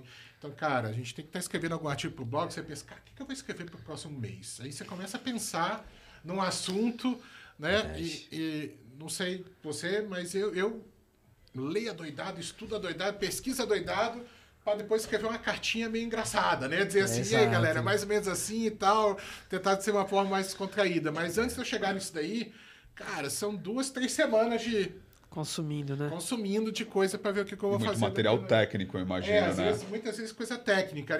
E eu não posso falar técnico. Se eu estou escrevendo no blog, eu fico, cara, eu vou perder o, o cara que está lendo o meu artigo eu começar a falar muito tecnês aqui, né? Então tem que fazer uma coisa mais, mais simples. Hoje a gente tem um também, né, momento Jabá, né? Então a gente tem o nosso Discord. Né? Exato. Né? É. Que, nossa que... comunidade MB! Nossa comunidade MB lá Abraço Discord. pro Caio! Caião, fera, tá sempre lá. E, e lá o pessoal da área de research também é, tá interagindo com muita frequência. Então, por exemplo, a gente tem um grupo de estudo semanal. Hoje de manhã a gente teve um né? Então, tem lá. Então, pô, tem discussão de carteira recomendada pelo momento dos analistas lá. É. Tem toda semana um giro cripto. Então, a gente tem muito evento.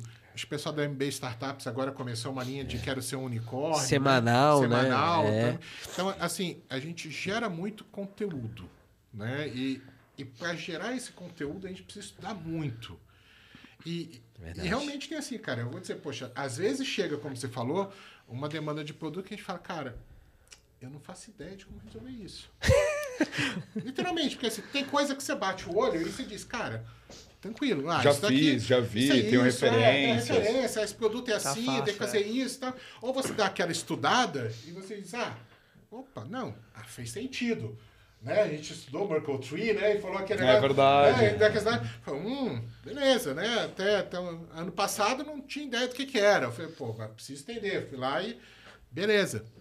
É, mas às vezes chega uma, uma coisa que a gente pensou, a gente está na, na crista da onda, né? É. Eu falo, a, a, única coisa que talvez concorra com a gente, eu acho que é a IA hoje em dia, né? Em termos de dizer, cara, eu quero estar tá no negócio que todo dia eu acordo e tem uma coisa totalmente diferente. Uhum. Tipo, Exatamente.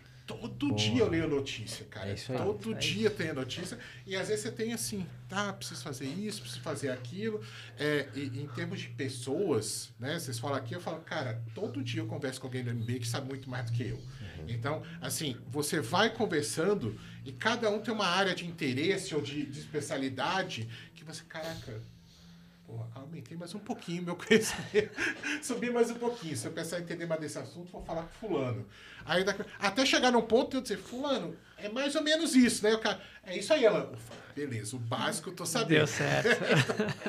Daquela ali. Então a gente tem esse desafio constante e acho que é uma das coisas que literalmente dá mais tesão em trabalhar com cripto, em produto na área cripto é isso. Verdade. Você pode acordar e você tem um desafio né? Eu, sei porque, pô, às vezes você trabalha com, com o tradicional, foi, pô, CRM, né? Que você mencionou ali mais, mais cedo, né? Cara, tem desafios na área de CRM. Obviamente Sim. tem, né? De, de, de processo. É, e, e, produto ali. Mas, normalmente, existem as ferramentas mais consolidadas no mercado e tem alguém pensando como inovar aquilo dali. Certo. A gente está no mundo que não tem uma ferramenta consolidada no mercado. Tem 100 ferramentas no mercado. Algumas são mais populares que as outras, mas ela pode estar super consolidada hoje e ano que vem deixar de existir. Exato. Exato. Daqui seis meses, é algumas faliram completamente, né? Acho que é muito da maturidade do assunto, né? O CRM, Exato. ele tem é, matérias dele ali que são muito maduras. Nossa, a maioria das matérias a gente está é. é, jogando e aprendendo junto, né? E até contaminou o sistema financeiro tradicional. Exato. Porque ah, porra, o sistema bancário, velho, é um dos mais antigos, assim, ó. E vinha lá ritmo de tartaruga.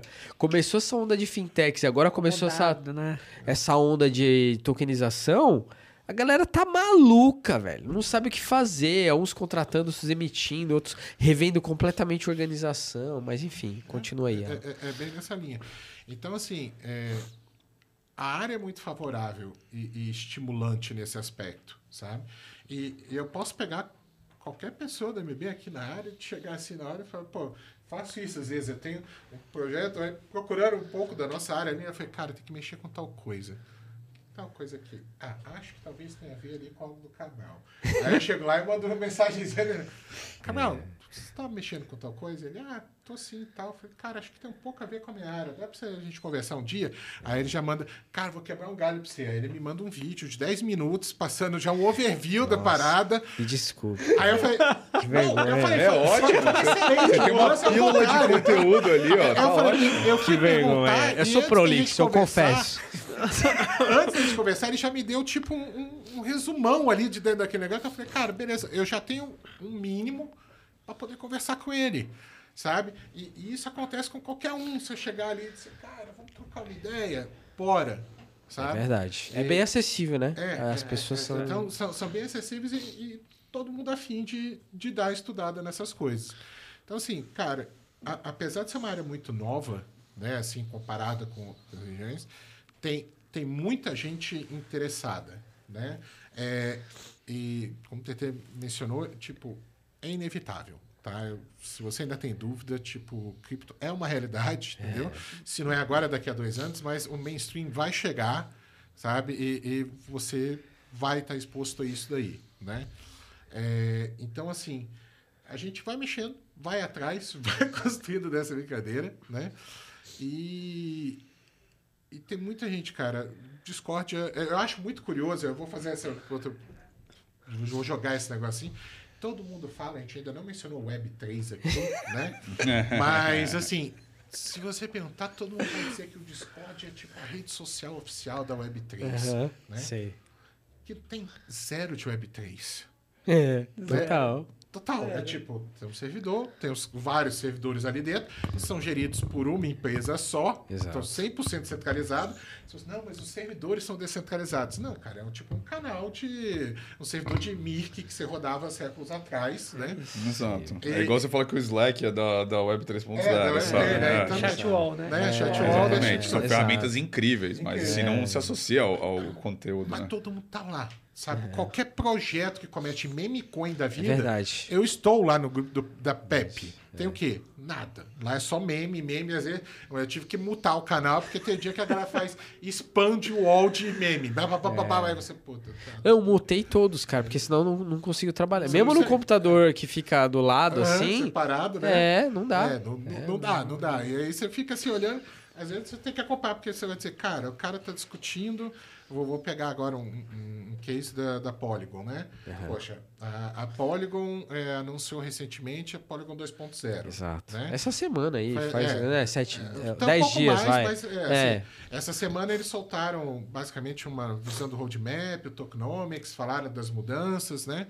E, e assim, acho que foi ontem que teve uma discussão lá deles que eles iam falar não só do 2.0, com mais dois hardforks no meio do caminho para preparar e, assim, para quem não, não sabe aqui, o tema é basicamente quando a gente tem uma mudança significativa na, ali na rede, tá? Então, assim, no, no protocolo. E, e, isso é só um, cara. É só um. E aí o cara é. conversa assim, de repente ele olha no projeto e diz, cara, eu queria viver de Polygon. Você consegue. Você pode passar o resto da sua vida estudando Polygon, ou até durar o projeto, né? Mas assim, uhum. ele é um dos mais robustos aqui, você consegue passar ali enfiado só em Polygon. Sim. Ah, eu quero estudar. Não, eu não quero Polygon muito específico. Eu quero entender de camada de layer 2. Bem-vindo a outro buraco. Né? Ah, eu quero entender de zero knowledge, outro buraco. Exato. Quero Exato. DeFi, outro buraco. NFT, outro buraco. E, cara, é. e aí você vai, sabe? Staking. Staking parece ser uma coisa assim tão, tão tranquila, né? Você é. fala, pô, o conceito é simples. Você olha e diz, cara, é uma poupança cripto. Exato. O conceito é simples, Sim. é isso. Né? Exatamente. Né? Mas, de repente, começam os caras a discutir, cara, existe MEV, que é né, máxima extração ali de valor. E aí tem é, ferramentas que influenciam isso para poder ser o bloco que está ali mais presente e otimizar os rewards de staking. E aí a galera começa a ver, cara, quem que eu uso? E aí você começa a ver, cara, é, é fácil, né? É um universo gigantesco, de repente você tá e vai ter o cara que vai falar só disso daqui. Tá? Então tem. Tem espaço para todo mundo, essa é a parte legal, né? Do, do que você queira pensar, né? Você, você tem. É, se a gente tiver um espaço mais para frente, eu posso falar de projetos doidos que a gente fica ouvindo falar, ou de coisas interessantes, né? É, então tem muita coisa legal quando você vai estudar, né? Que você esbarra e se diz, cara, que massa. E aí você, às vezes, chegando e diz, cara, tive uma ideia legal, tive uma ideia legal. Aí às vezes tem uma pessoa que diz, cara, o regulatório do Brasil não permite isso não. Aí você, ah, beleza. Tá. Então vamos esperar. A maioria das coisas é assim, né? Eu tomo essa toda. Um abraço aqui pra Cristina Tarabori, pra Camila, né? pra Vanessa Butala. Exatamente. Mas eu tomo tanto não, assim, que tá tudo certo, né? Só... Eu, eu, chamo de contextualização. Assim. Às vezes eu chego lá e falo, então. não é bem assim. Eu falo, tô contextualizado, já peguei a, a qual que é o sim, fio da meada. É, que... é, mas é que tem gente que fica brava, né? Fala que o, a galera do jurídico é, é antiproduto. Não, pô, né? Tem, tem uns que ficam bravos. Mas não é isso, né? Que sem eles também né? Pô. Os problemas seriam maiores Com se certeza. a gente. Ou os processos mais caros. Exatamente. Exatamente. Né? Velho Oeste, e, Exato. Eu acho, eu acho, legal o que você, que você falou, inclusive, você fez até uma comparação, tipo, ah, o staking é uma, uma poupança na né, cripto. E eu acho legal a gente fazer essa comparação dos produtos tradicionais ou do sistema tradicional, vamos falar com um de cripto. Porque é. eu não acredito muito que vai ser uma substituição Tipo, eu vou substituir um pelo outro. Cara, deixa eu pegar esse gancho, porque a minha, minha próxima pergunta era essa, então aproveita e responde, que é... Você já trabalhou com produto tradicional, digamos assim, né? Produto uhum. que mexia com o sistema financeiro tradicional fiduciário. E agora, cripto. Qual que é a principal diferença, assim? Ou se é que existe essa, essa diferença claro. entre um chapéu e o outro? E aí, para emendar, fazer um comentário aqui breve. Eu entrevistei a coordenadora de marketing do Zero Bank, que é a Marcela Maranhão. Um abraço, Marcela. E ela estava falando muito sobre isso, assim, de como foi desafiador para ela cuidar de marketing e, e, conversar com o time de produto de um banco cripto, porque para ela era outra forma de comunicar, outra forma de apresentar. Você já falou, eu comentou um pouco sobre isso aqui de meio que fazer um, você e o TT, né, fazer um onboarding da pessoa enquanto ela está uhum. na experiência de navegação ali, meio que ensinar ela ao mesmo tempo que ela está navegando. É, é, é, por aí mesmo? Existem essas diferenças ou você enxerga menos esse aspecto eh, de diferença entre uma coisa e outra, entre tradicional e cripto? Não, eu, eu, acho, eu acho que existem as diferenças, uh, mas como, como, como o TT falou também, acho que a gente está numa fase de, de, de, ensinamento. Então, tudo que a gente vai falar, a gente tem que ter um, uma parte do, da nossa linha de raciocínio voltada para ensinamentos. Preciso ensinar esse cara. Não sabe o que é é, é, muito atrativo você ver grandes valores é, sendo ganhos pelas pessoas, né? Pô, é. a carteira valorizou de 2018 para cá 3.700%. Uhum. Isso é muito atrativo. Mas você entrar só com, essa, com esse atrativo e não, não ter o estudo por trás, você pode acabar quebrando a cara nisso. Então a gente precisa aconselhar as pessoas nisso. O que eu estava comentando, é, inclusive, que é uma, o que eu, muito legal que o Alan colocou é: eu não vejo como um serviço que vai substituir o outro mas eu acho que vai ser uma alternativa muito interessante para as pessoas no futuro. Hum. O, o, sistema bancário, como você colocou também, Cabral, ele era muito arcaico e ele andava nas suas regras, porque você tem os mesmos concorrentes e os serviços. Isso digo há anos e anos, anos, anos, anos atrás. Com a Sintex, muitos serviços dos bancos tradicionais melhoraram, porque a Sintex abriram um olho para uma, uma outra perspectiva. Pô, vamos deixar o cara mais no controle. Vamos deixar esse cliente mais no controle das coisas e não ele à mercê de decisões é, bancárias. E eu acho que cripto vai ser isso, não vai ser uma substituição, não. Olha, daqui 15 anos só se vai usar Bitcoin, Ethereum e pode tacar toda moeda fora. Não, não é isso. o opt-out, né? É... O cara, eu vou dar meu opt-out aqui. Não, não, eu não vou usar mais o sistema tradicional, é, o sistema tradicional é, dos países hoje. Não, acho que não é isso. Mas acho que vai ser uma, uma alternativa muito interessante para as pessoas. Muito interessante mesmo. Não, eu vou usar para os pagantes na rede tal. Eu não quero usar o sistema tradicional. Acho que vai ser essa alternativa. Cara, essa diferença que eu vejo. Eu, eu, entrevistei aqui o Thiago Barbosa, que é nosso consultor lá no mercado Bitcoin, do jurídico, uhum. né? E chegou um cliente para ele e falou assim: Ó, oh, eu tenho 99 Bitcoins e quero comprar uma casa. Recentemente isso. Aí ele falou: tá bom, ele é especialista tributário, né? Vamos fazer aqui o. o... Eu, o cara do opt-out, esse cara. Vamos fazer aqui sua declaração, meu amigo. Ferrou. A receita vai pegar um monte aqui em cima de você, cara. Então, assim, gente, não seja o cara do opt-out. Ou seja, mas faz igual o Daniel Fraga. Some da internet. guarda pra você. Senão, o bicho pode pegar. Continua, Sol. Não, não. Acho que bate muito nesse sentido, assim. Para mim, ele é uma alternativa. É um sistema alternativo ao que a gente tem. Ele pode ou não ser usado. Fica, fica a critério do usuário. Mas ele vai ser... Aí que eu digo. Ele vai ser muito atrativo. Ele já é muito atrativo e ele vai ser mais atrativo ainda com as soluções que a, as próprias corretoras vão estar tá trazendo. Senão, por que, que os, os, bancos, as fintechs estariam aderindo a isso, sabe? Não, não, é. há, não há justificativa para não ter. É uma aposta interessante e é uma alternativa interessante para as pessoas mesmo. E eu acredito muito, muito nisso. Total. Com certeza. Bom, com a palavra, o cara da experiência aqui, jornada.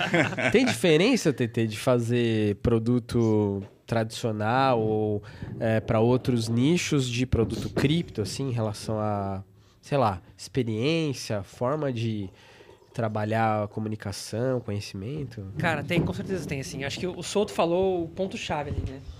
É, a gente quando a gente fala de produto, a gente tem uma base que é muito parecida, independente do setor que você está trabalhando. Então, tem regras, tem formas que, que a pessoa é, utiliza um aplicativo, um serviço que é igual para todo mundo. Né? Ela, ela, utiliza o WhatsApp, em alguns sentidos, da mesma forma que ela utiliza o, o, o mercado Bitcoin.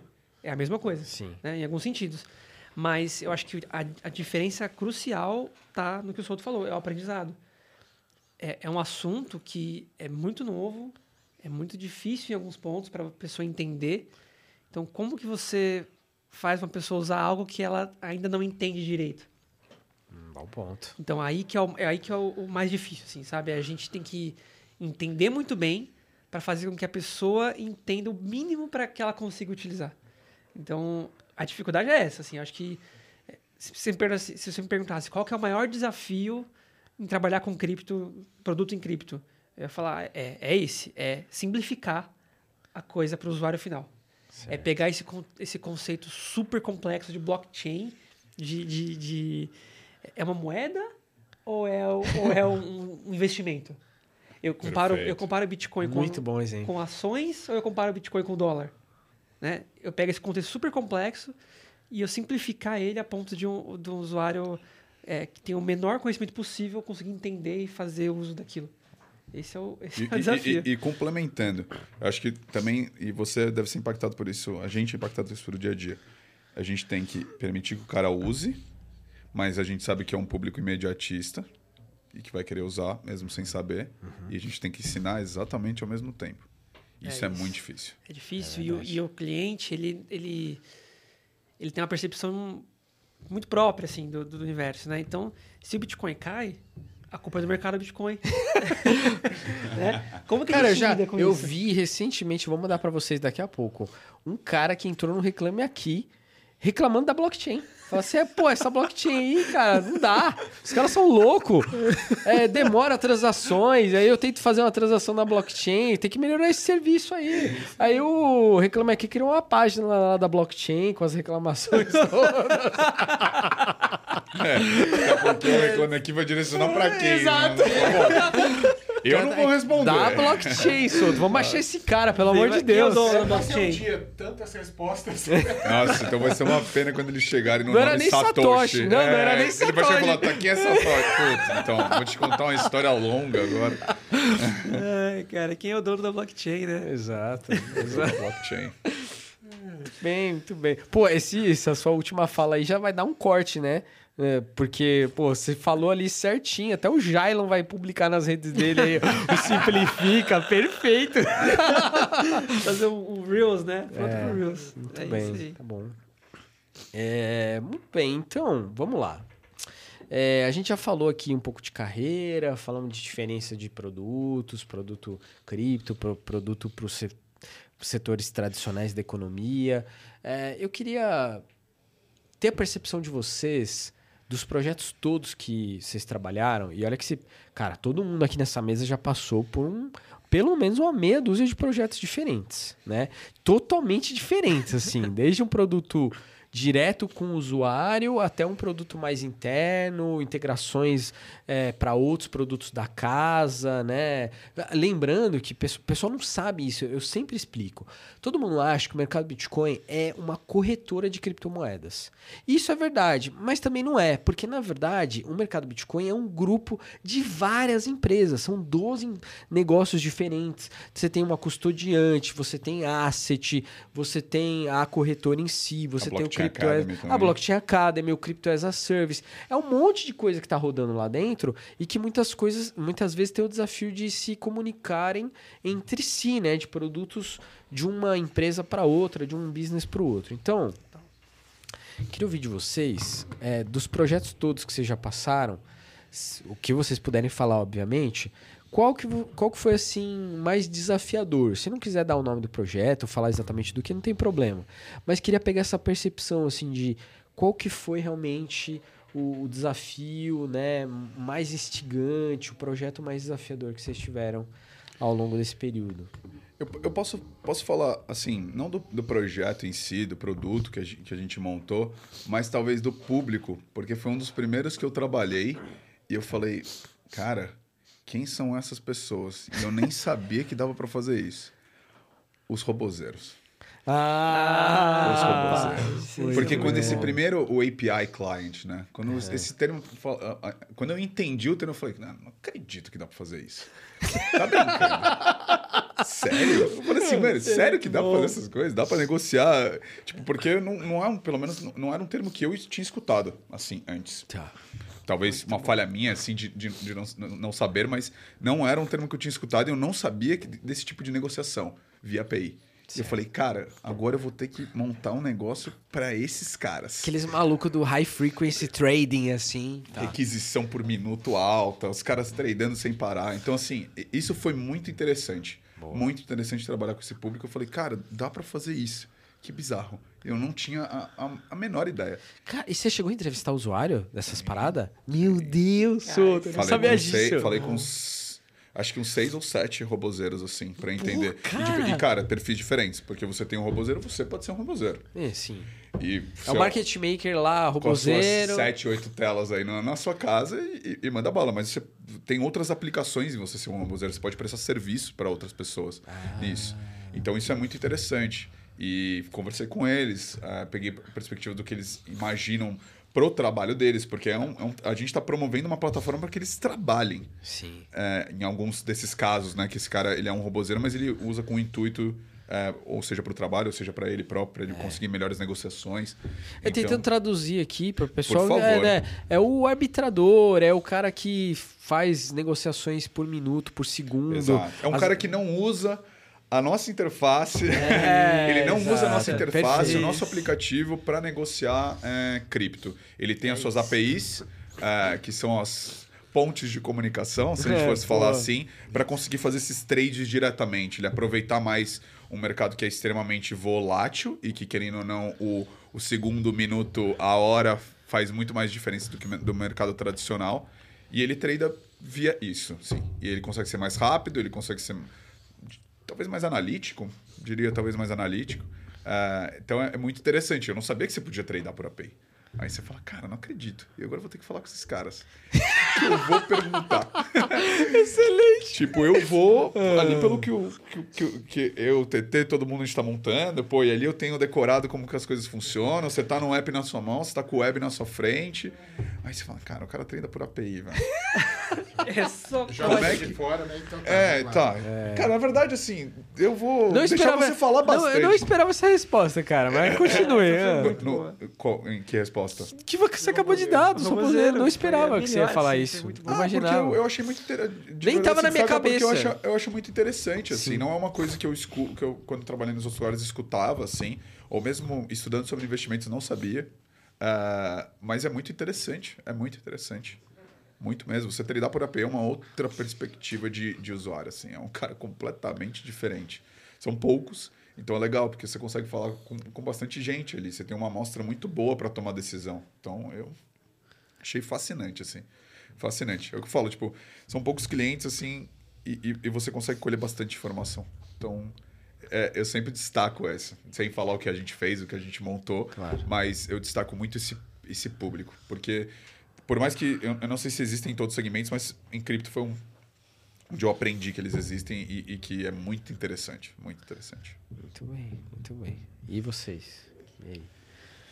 Ah, bem, quase todos os meus estão dentro daquela caixinha preta, né? Mas é, eu acho que eu posso falar de, de coisa interessante assim, uma experiência no, no, geral. É muito de, acho que essa parte um pouco de, de lançamento, de seguindo tendência de mercado. Tá? Aí eu posso quebrar em duas partes.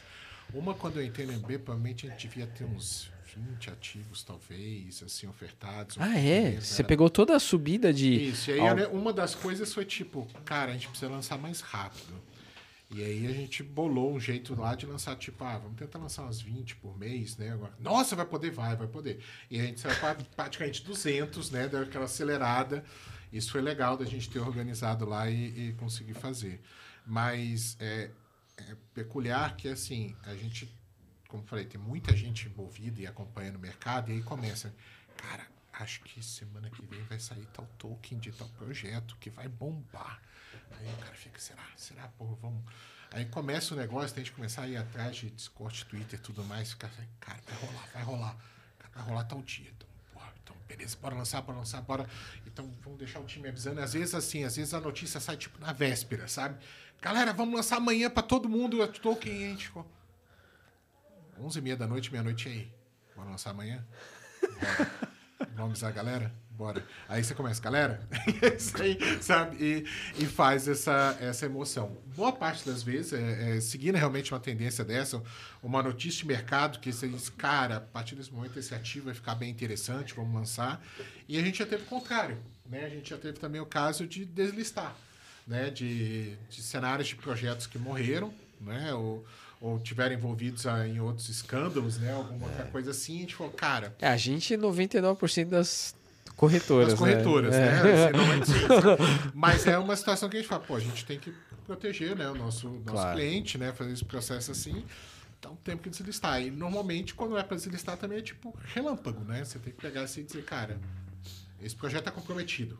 Tira agora. Né? Então, esses tipos de coisas são, são acho que, Total. mais adrenalina, né? Digamos é, assim, então. para fazer, né? O que é estimulante. É, não. É, é totalmente estimulante. Cara, quando termina assim, que você dá aquela... Deu. galera, boa, É aquela hora que você olha, você tá. Cara, você nem tá usando a sua cadeira direito, né? Você tá, tipo, é. completamente pra frente, é. assim, aí você fica falando. Nossa, é, eu lembro você tá de... tá tão tenso que você tá. É, exato. Eu lembro de um dos casos que a gente ficou assim, velho, tem que confirmar, tem que confirmar, mas qual, a gente não tinha o contrato do projeto. A gente falou, velho, não existe o contrato em nenhum canto. Como é que a gente vai lançar seu contrato, velho? Vai, vai sair amanhã, tudo mais. E, cara, foi fuçando, fuçando, e foi tipo de madrugada no Twitter que eu achei, alguém citou. Aí eu, cara, acho que é isso. Tum, tum, tum, Aí a gente olhou, é esse mesmo, bora, prepara, vai. Sabe? Caraca, assim. entendi. Mas é, é, é, legal, essa parte é legal. É, não, cara, listagem é muito desafiador. Porque você tem timing envolvido, Nossa. o desafio técnico envolvido, a recepção daquilo, né? Você porque um go to market. Exato. Exato. Do dia pra noite, cara. Tem uma coisa nova. É. Você tem uma etapa de go-to-market que as PMMs acabam sendo muito envolvidas e que, é. cara, é essencial. É essencial. E Tolkien parece tudo a mesma coisa, mas não tem nada a ver um é, com o é outro. Que eu comentar agora, né? É, uma coisa quando é um RC20, tá? Para quem não, não sabe, RC20 é um, é um padrão muito utilizado na rede Ethereum para lançar tokens, né? Fim do corte. é. Link na mil. Ah, é o curso dele agora. Mas é, é um extremamente popular, né? É fácil de gerar e hoje tem ferramentas que permitem, se você quiser lançar um super simples, que em cinco minutos você segue um, um passo a passo, na web você lança um. Né? É, então, assim, esse é mais tranquilo de lançar. Mas esse não é o único tipo de token que tem. Né? Tem vários outros na própria rede Ethereum e tem as outras blockchains. Né? Às vezes é uma blockchain que é, é irmã né, da Ethereum, né? deu aquela chupadinha ali de código, né? Foi, é. hum, vou fazer tudo igual, só isso daqui diferente, tá tranquilo. Às vezes não. Às vezes o cara disse, reuniu todo mundo com os pajés ali, né? Passou um sapinho ali, da lambida, sabe? Disse, cara, acho que vai ser assim. E aí você fica, cara, o que diabo está acontecendo nessa nem blockchain, às vezes é né, sistema de ledger distribuído. E aí você fica, é, o ADLT, você, cara. É, é. Aí você fala, não, é nem blockchain. Aí você, ah, ok, então bora lá. E tem que funcionar igual. A experiência para o cliente é. é. transparente. Você compra, vende, manda para lá, recebe, volta. Só que a gente tem que converter todas as né, invenções e mais do que natural, como a gente falou, é um mercado totalmente incipiente, então cada um tenta resolver o problema criando seu próprio protocolo, dizendo, cara, acho que vou resolver esse problema assim. Por quê? Porque eu vi uma oportunidade que o Ethereum não resolve. E aí o cara vai lá e diz, vou tentar pegar meu nicho através disso. E aí vai lá e surge outro protocolo para atender essa demanda, né? Total. E daí, então essa parte é bem. É, tem umas recentes até. Aquela, como é que chama aquela moeda dos caras da Libra que a gente listou faz pouco tempo, aí, uns dois meses atrás? É esse caso que o Alan tava comentando, que é outra blockchain, outro padrão, outro tudo. É, enfim, é, é, tem esses desafios aí Desafio envolvidos. E você, TT? Cara, eu acho que. Tava pensando aqui quando eles estavam falando. Projetos desafiadores, meu querido. Desafiadores, Aquele né? que mais te perturbou, assim. Eu não sei se esse é o mais desafiador, mas foi, foi algo que, que foi, foi, bem interessante, assim, né? Porque tá. foi quando a gente foi lançar, e até hoje é um projeto super polêmico. Dentro, fora do MB, os clientes amam, odeiam. que é a. a, calma aí, calma aí, calma aí. Momento. É. A boleta simplificada. ah. a, a, tal da, da, da, negociação simplificada. Experiência negociação simplificada. rápida. Uhum. Porque... Eu jurava que você ia falar Shiba. Staking. Achei que você ia, você ia falar Pepe. Eu não lá, quero falar de Shiba, não. É. Eu não quero falar de Shiba, não. Esquece esse negócio. vira uma camisa, eu não quero. Esquece Shiba. Olha ali, ó. Reserva. Próxima estampa aí, o Alan já decidiu aqui, é já isso, mandou Shiba. um disclaimer. Esquece Shiba. É. É, parece uma coisa super simples, né? Mas é, é, super polêmico, porque a gente tinha uma, uma única forma de negociar no, na plataforma. Certo.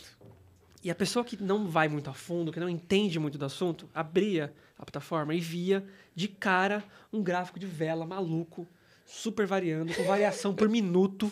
E você fala, meu Deus, o que é isso aqui? A pessoa entra e não sabia o que acontece. Aí você clica em negociar, tinha uma, aparecia uma negociação limite, uma ordem limite, pra você colocar uma ordem limite ali. É. E a pessoa que nunca Explica para quem não nada, sabe o que é uma ordem limite. A ordem limite, basicamente, de forma. Opa! De forma simples, é você escolhe o preço que você quer pagar do ativo. Preço e quantidade. Você não coloca lá 10 reais. Você coloca, eu quero pagar tanto no Bitcoin. Né? Então, quando o ativo chegar naquele preço, ele vai ser, a ordem vai ser executada. E aí você compra ou vende aquilo.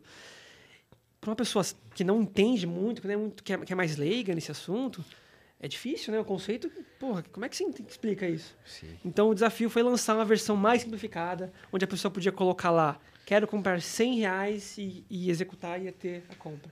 Mas e aí? Que é a ordem, a ordem é mercado, né? Que é a tal da ordem é mercado, né? Que ela é executada no, no momento, no, no preço que tiver. joga no livro, quem está vendendo, você comprou de quem está vendendo. O preço que tiver lá vai ser comprado. Exato. É, mas e aí? Eu coloco gráfico ou não coloco gráfico? Essa pessoa ela quer ver gráfico ou não quer ver gráfico? Se sim, é gráfico de vela? É gráfico de linha? Que gráfico que é? Qual o período de gráfico que eu vou colocar? Eu coloco um, um, um item saiba mais para a pessoa conhecer mais o ativo que ela está comprando ou não? Ela, ela, vai querer saber mais? Ou ela só está comprando porque Exato. o influencer no YouTube falou para comprar? Então aquele botão é inútil porque ela já veio de fora comprada. Então é um monte de, de, de pergunta que até hoje a gente está tentando responder, né? É, mas quem está naquele desafio que eu falei para vocês, né?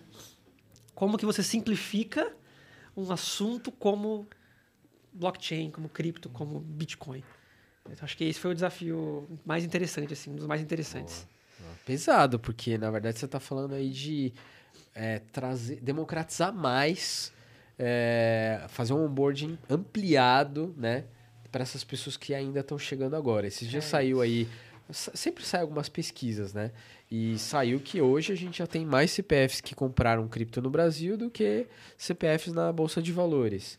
Cara. Mas se você parar para pensar, mesmo com essa métrica, ainda tem muita gente. Estamos falando aí, vai, com sorte, 10 milhões de pessoas que têm alguma exposição cripto em algum momento da vida, ela já comprou, já vendeu, mesmo que foi para pagar uma cerveja e brincar.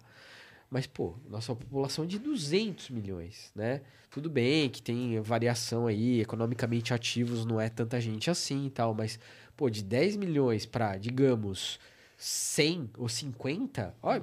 se fosse 50 já teria cinco vezes mais de pessoas para atrair, é, né? Exato. E desses é 10 que você falou, quantos são de fato, conhecem é. a fundo ou são ativos nesse, perfeito, nesse assunto? Perfeito, é perfeito. Então. Você bater a meta, a meta, né? Você é. bater o, o, estágio que o, que o setor tradicional tem de investidores é, é, interess, é interessantíssimo. Mostra uma aderência e talvez mostre uma facilidade de negociação, que eu acho que atrai.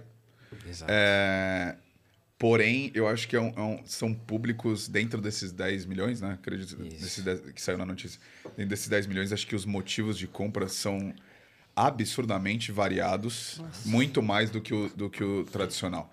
E aí você contemplar tudo isso e falar, putz, para esse cara eu tenho que explicar da forma A, esse aqui é. eu tenho que explicar da forma B, esse aqui comprou uma, um Bitcoin e ele vai segurar 60 anos até que esse Bitcoin vire 200 vezes mais. É Talvez foi o cara que fez lá atrás. Então, assim, aqui, é, hold, exato, hold. Exatamente. Então, eu acho que são mais variáveis, assim, do porquê que a gente tem 10 milhões é mais curioso entender esse número de 10 milhões do que do, que do mercado tradicional em algumas vezes. Sim. Isso é muito interessante. muito interessante de aplicar. Com certeza, com certeza. Rapaziada, a gente está se encaminhando para o final, mas tem uma pergunta aqui que também é especial e eu não posso deixar de fazer, né? Que é o seguinte: a gente está é, vivendo um período ainda, vai, digamos, de inverno, talvez caminhando para uma primavera, é, né? Tô falando, obviamente, de preço de ativo, mas de tudo que envolve, tudo que cerca esse tema é, número de negócios, contratações, expansão do setor cripto no geral, né? Pô, não, não é novidade para ninguém, a gente passou por layoffs no mercado inteiro. Então, acho que toda empresa que estava ali no, no high de 2021, que foi um período super é, efusivo, teve que fazer adequações em 22 e 23, né? Então eu queria pegar vo com vocês essa percepção assim do momento. O que, que a gente pode esperar vocês que agora estão, né, trabalham com isso, estão acompanhando mais esse tema e tudo mais. O que, que a gente pode esperar ainda para 2023 e para 2024? Lembrando que a gente está falando de uma possível alteração de cenário macro para melhor ou para pior. Eu quero entender de vocês qual é a visão de cada um sobre isso. A gente está falando também de real digital, que está no piloto e que a promessa aí é que 2024 é, comece produção desse, desse negócio. Sabe que pode atrasar, o Pix demorou dois anos a mais para ser lançado, então tem essas variantes aí, né?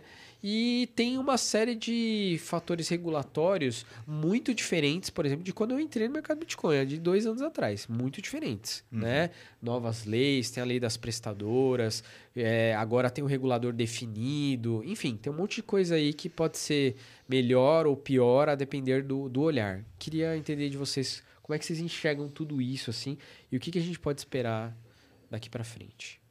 Um... Sim, eu, eu, eu, sempre separo em quatro pilares. Quando vem uma pergunta que ela trata, como você está fazendo, de uma previsão, uma análise setorial, uma análise macro.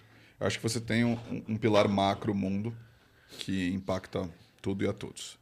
Isso é, é, é, difícil de você, de você prever, mas ele, hoje, se você for ver, tem alguns gráficos da Bolsa Americana com, com, com a variação de cripto óbvio, dadas suas devidas volatilidades e peculiaridades, ela segue um altas e baixas elas vão seguindo ali os períodos é, alinhados em algumas perspectivas. Tem uma indexação que começa a acontecer. Exato, porque é natural. É, é. natural. É, então você tem um, um, cenário macro, você tem os cenários do setor cripto, que é muito importante. E aí eu separo duas, eu deixo esses outros dois pilares que, que para mim é disseminação do, das tecnologias e do conceito de cripto, além da moeda, utilização da blockchain, a tokenização de ativos, que para mim nas, é, eu, os conceitos nasceram do, de cripto em si, mas hoje já se diferenciam. E disseminação do conteúdo para as pessoas.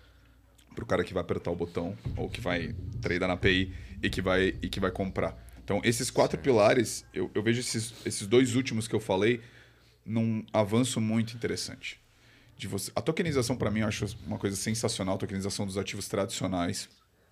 Vou falar aqui precatórios, consórcio, crédito de carbono, energia, é. imobiliários. Isso é sensacional. E Total. se beneficia da, da, da, tecnologia da blockchain que foi é, é, apresentada ao mundo via cripto, vamos falar assim, né?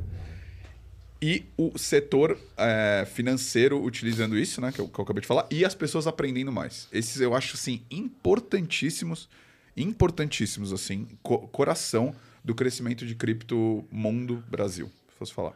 Os outros dois, é, Cara, que nem todo mundo fala, né? Pô, se você prevê. Se você não é um guru, você não vai acertar. Pega sua bola de cristal daqui. agora. É. é. acerta metade. É, exato, é. Até um, sabe aquele ditado? Até um relógio parado, uma vez por dia ele tá certo, né? É, é, é. Duas. Gostei. Eu não tinha escutado essa. Gostei. É, não tinha escutado essa. Até o relógio parado. Esses outros dois, eles têm um impacto gigantesco, gigantesco. Mas eles são mais imprevisíveis, assim mais imprevisíveis para você trazer uma análise. Eu prefiro focar nesses outros dois tá. do que nesses daqui. Eu acho que se a gente fizer um bom trabalho nesses dois de disseminação de conteúdo, explicação, disseminação das tecnologias no setor financeiro, para benefício de todos, benefícios de todos, eu acho, acho que a gente deveria destinar mais esforço nesses últimos dois pilares tá. do que no macro e na, na setorização de cripto ali. Eu acho que a gente vai fazer, se a gente fizer um bom trabalho nesses dois, a gente vai conseguir auxiliar muito no crescimento no começo da primavera, num verão brilhante, é, no bull marketing, acho que tem isso. E acho que setorização de cripto, até pra, quando eu falo disso, acho que são coisas mais específicas, mas, por exemplo, a, a, você vai falar muito melhor do que eu, tá? Estou me corrigindo se eu tiver. Mas o corte da mineração do Bitcoin ali, que vai é acontecer half, no meio do. É, Exato, que vai acontecer no meio do ano que vem, se eu não isso. me engano. É, então, isso são coisas específicas, mas que vão impactar. Vão impactar, mas acho que não é uma coisa fácil, tão fácil quanto os outros dois a gente disseminar para as pessoas.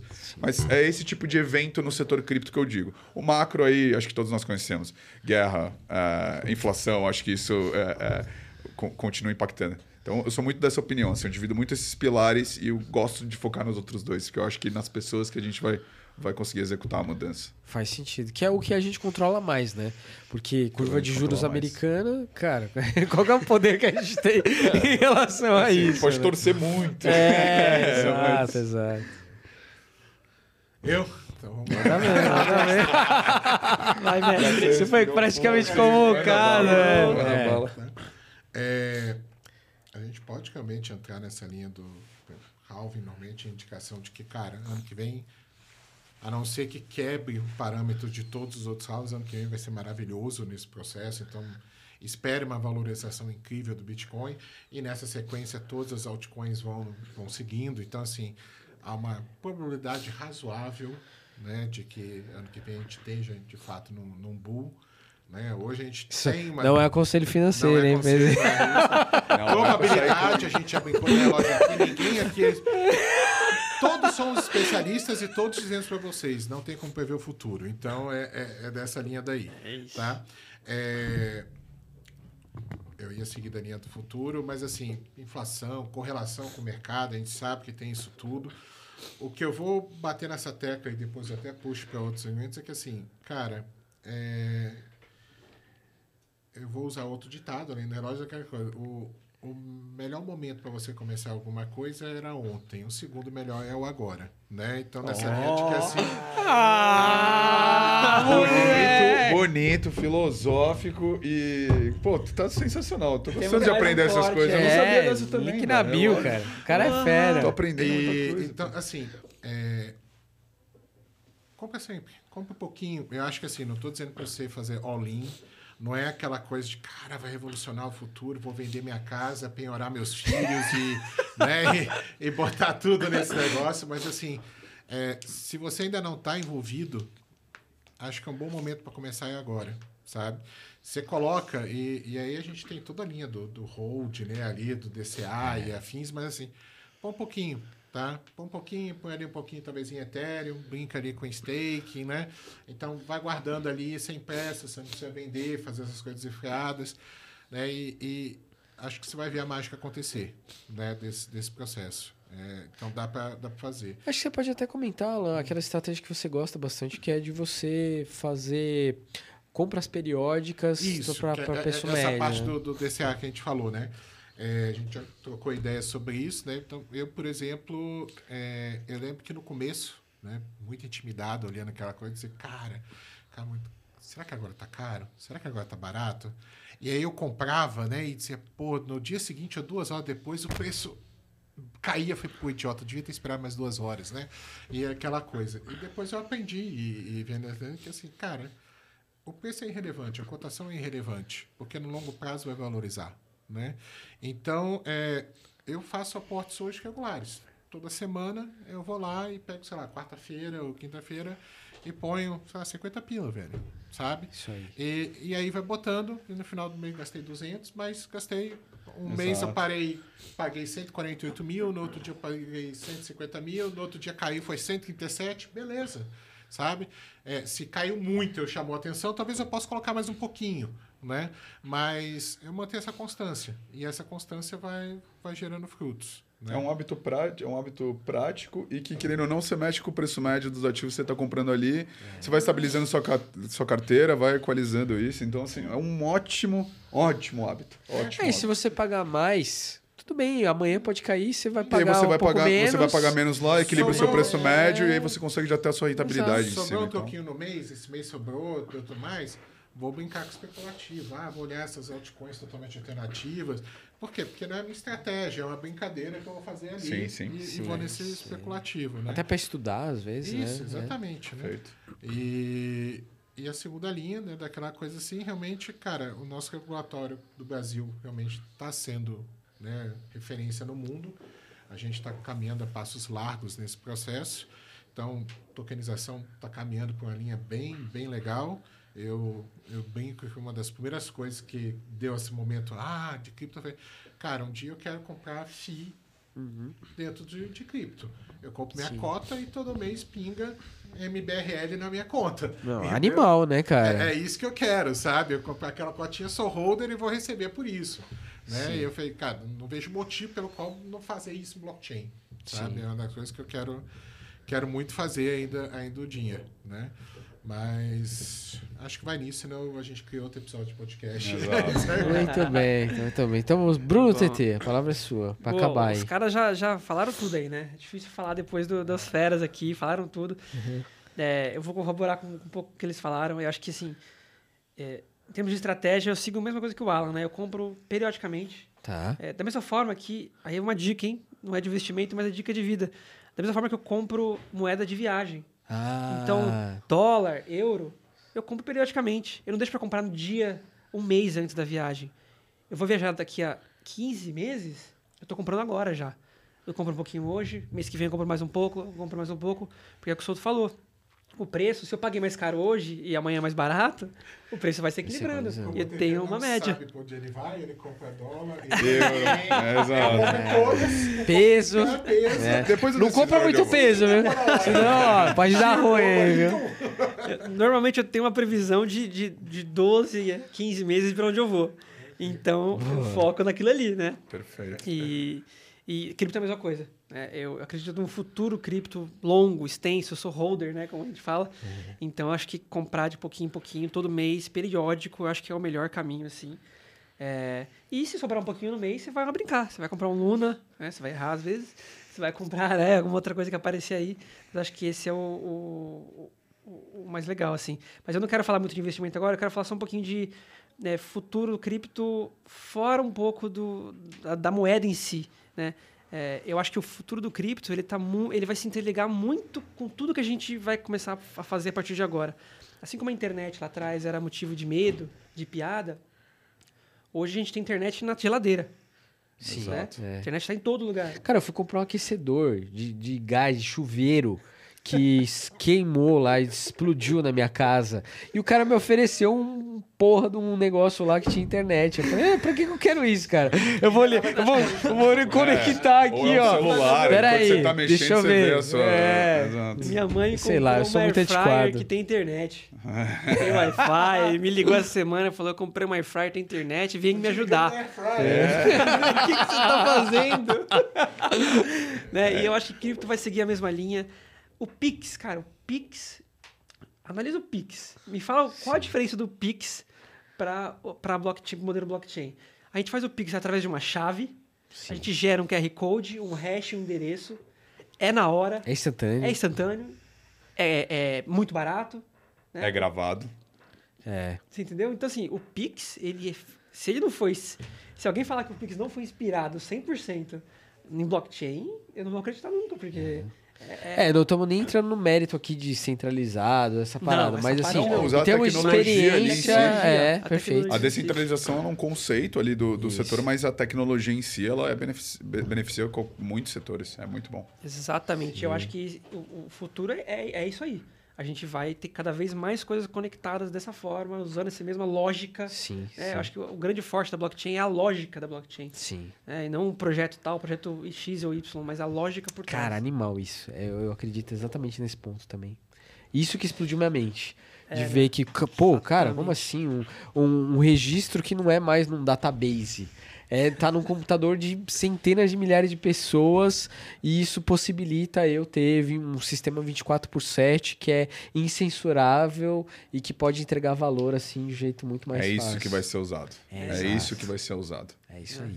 A, o cripto trou, é muito o maior, um dos maiores benefícios é ele estar tá ensinando a gente a usar esse negócio. Exato. A gente já está vendo aplicação é, de contrato jurídico, né? Em, em, em cartório. Cartório, isso é. cartório. A gente está vendo é, serviço de entrega usando trazer, logística, trazer, né? trazer, investimentos que às vezes você precisava de um, é. de um credor com muito valor agregado, né? muito dinheiro para investir, você dissemina isso a, a, através da, é. da, tokenização que está na blockchain. O, o FDIC, que o, o FDIC, FI, que o Alan também citou, né? Exato. É, antes o mercado imobiliário era só em bolsa, você tinha que ter uma conta numa corretora, puta negócio chato. Eu fui esses dias num evento de tokenização para o mercado imobiliário, pô, tem uns negócios que eu aprendi agora, acabei de aprender, Exato. que é o seguinte: você pode comprar um token do, do imóvel e como você. É, o token escriturado, tá? Que o teu nome vai sair lá como 10% do, do imóvel.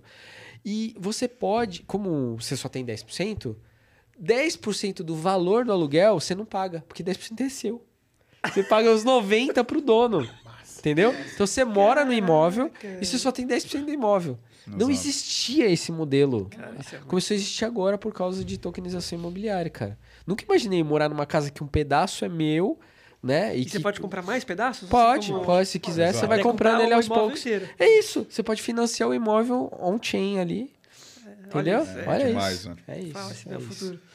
Galera, a gente tá. Podia conversar aqui com vocês, velho. Mas aí, uma, duas horas, três horas fácil. Vocês vão ter que voltar aqui em algum momento pra gente continuar esse com papo. Com certeza. A gente vai ter que encerrar, mas eu vou deixar assim um disclaimer rápido aí. Queria que cada um é, uma rodadinha final rapidinha como que as pessoas encontram vocês. Quem quiser aí indicar rede social, LinkedIn, a gente vai deixar aqui na descrição do vídeo para todo mundo, mas quem quiser aí também dar uma palavra final ou se colocar à disposição, esse é o momento. Começa com você, TT. Poxa, eu sou, eu sou talvez o único que talvez não tenha uma presença digital super você não quer ser um influencer, aí. né, não cara? Não quero ser um é. influencer, é. então eu tô, tô tranquilo aí. Nossa, tá no caminho certo. Vou deixar pros meus amigos influencers ah, eu, aqui. Eu, eu, eu, mas, quem, mas quem te quiser te achar, Bruno TT no LinkedIn, tá por Bruno lá, TT né? no LinkedIn, acha é, fácil. É isso, eu também zero influencer, assim, quanto a isso, mas, uh, cara, me chama no LinkedIn também, trocar uma ideia que for. Eu participei da Terra também com as, com as turmas de produto, então curto essa, essa troca com seja alunos mais maduros na questão de produto, nesse caso que eu estou falando ou não, mas podem chamar no LinkedIn, a gente troca uma ideia, sempre à disposição. Felipe Souto. Maravilha. Eu vou fazer momento jabá de novo. Conte na comunidade do MB. Então, se parar no Discord do MB, estarei por lá. Alan, só tem um Alan lá. é, dá pra chamar esteja Alan da Silva. Podemos chamar é. todos nós no Discord do MB, né? É, solto, boa, solto boa, 13. Tá Discord, pode ir lá. É, tá Felipe Cabral também Solto 13 no Discord do MB. Chama a gente lá que a gente troca uma ideia. Vamos usar, vamos usar a Crypto Community. Exatamente. É, tá boa. lá, velho. Vai Excelente. no Discord e a gente tá lá. É isso aí. Valeu. Muito bem. Valeu. Galera, então esse foi o episódio produteiros do mercado Bitcoin. Espero que vocês tenham gostado. Os links que a gente comentou vão estar aqui na descrição do vídeo e Let's Crypto. Até o próximo episódio. Valeu. Valeu, pessoal. Valeu, pessoal. Tamo junto.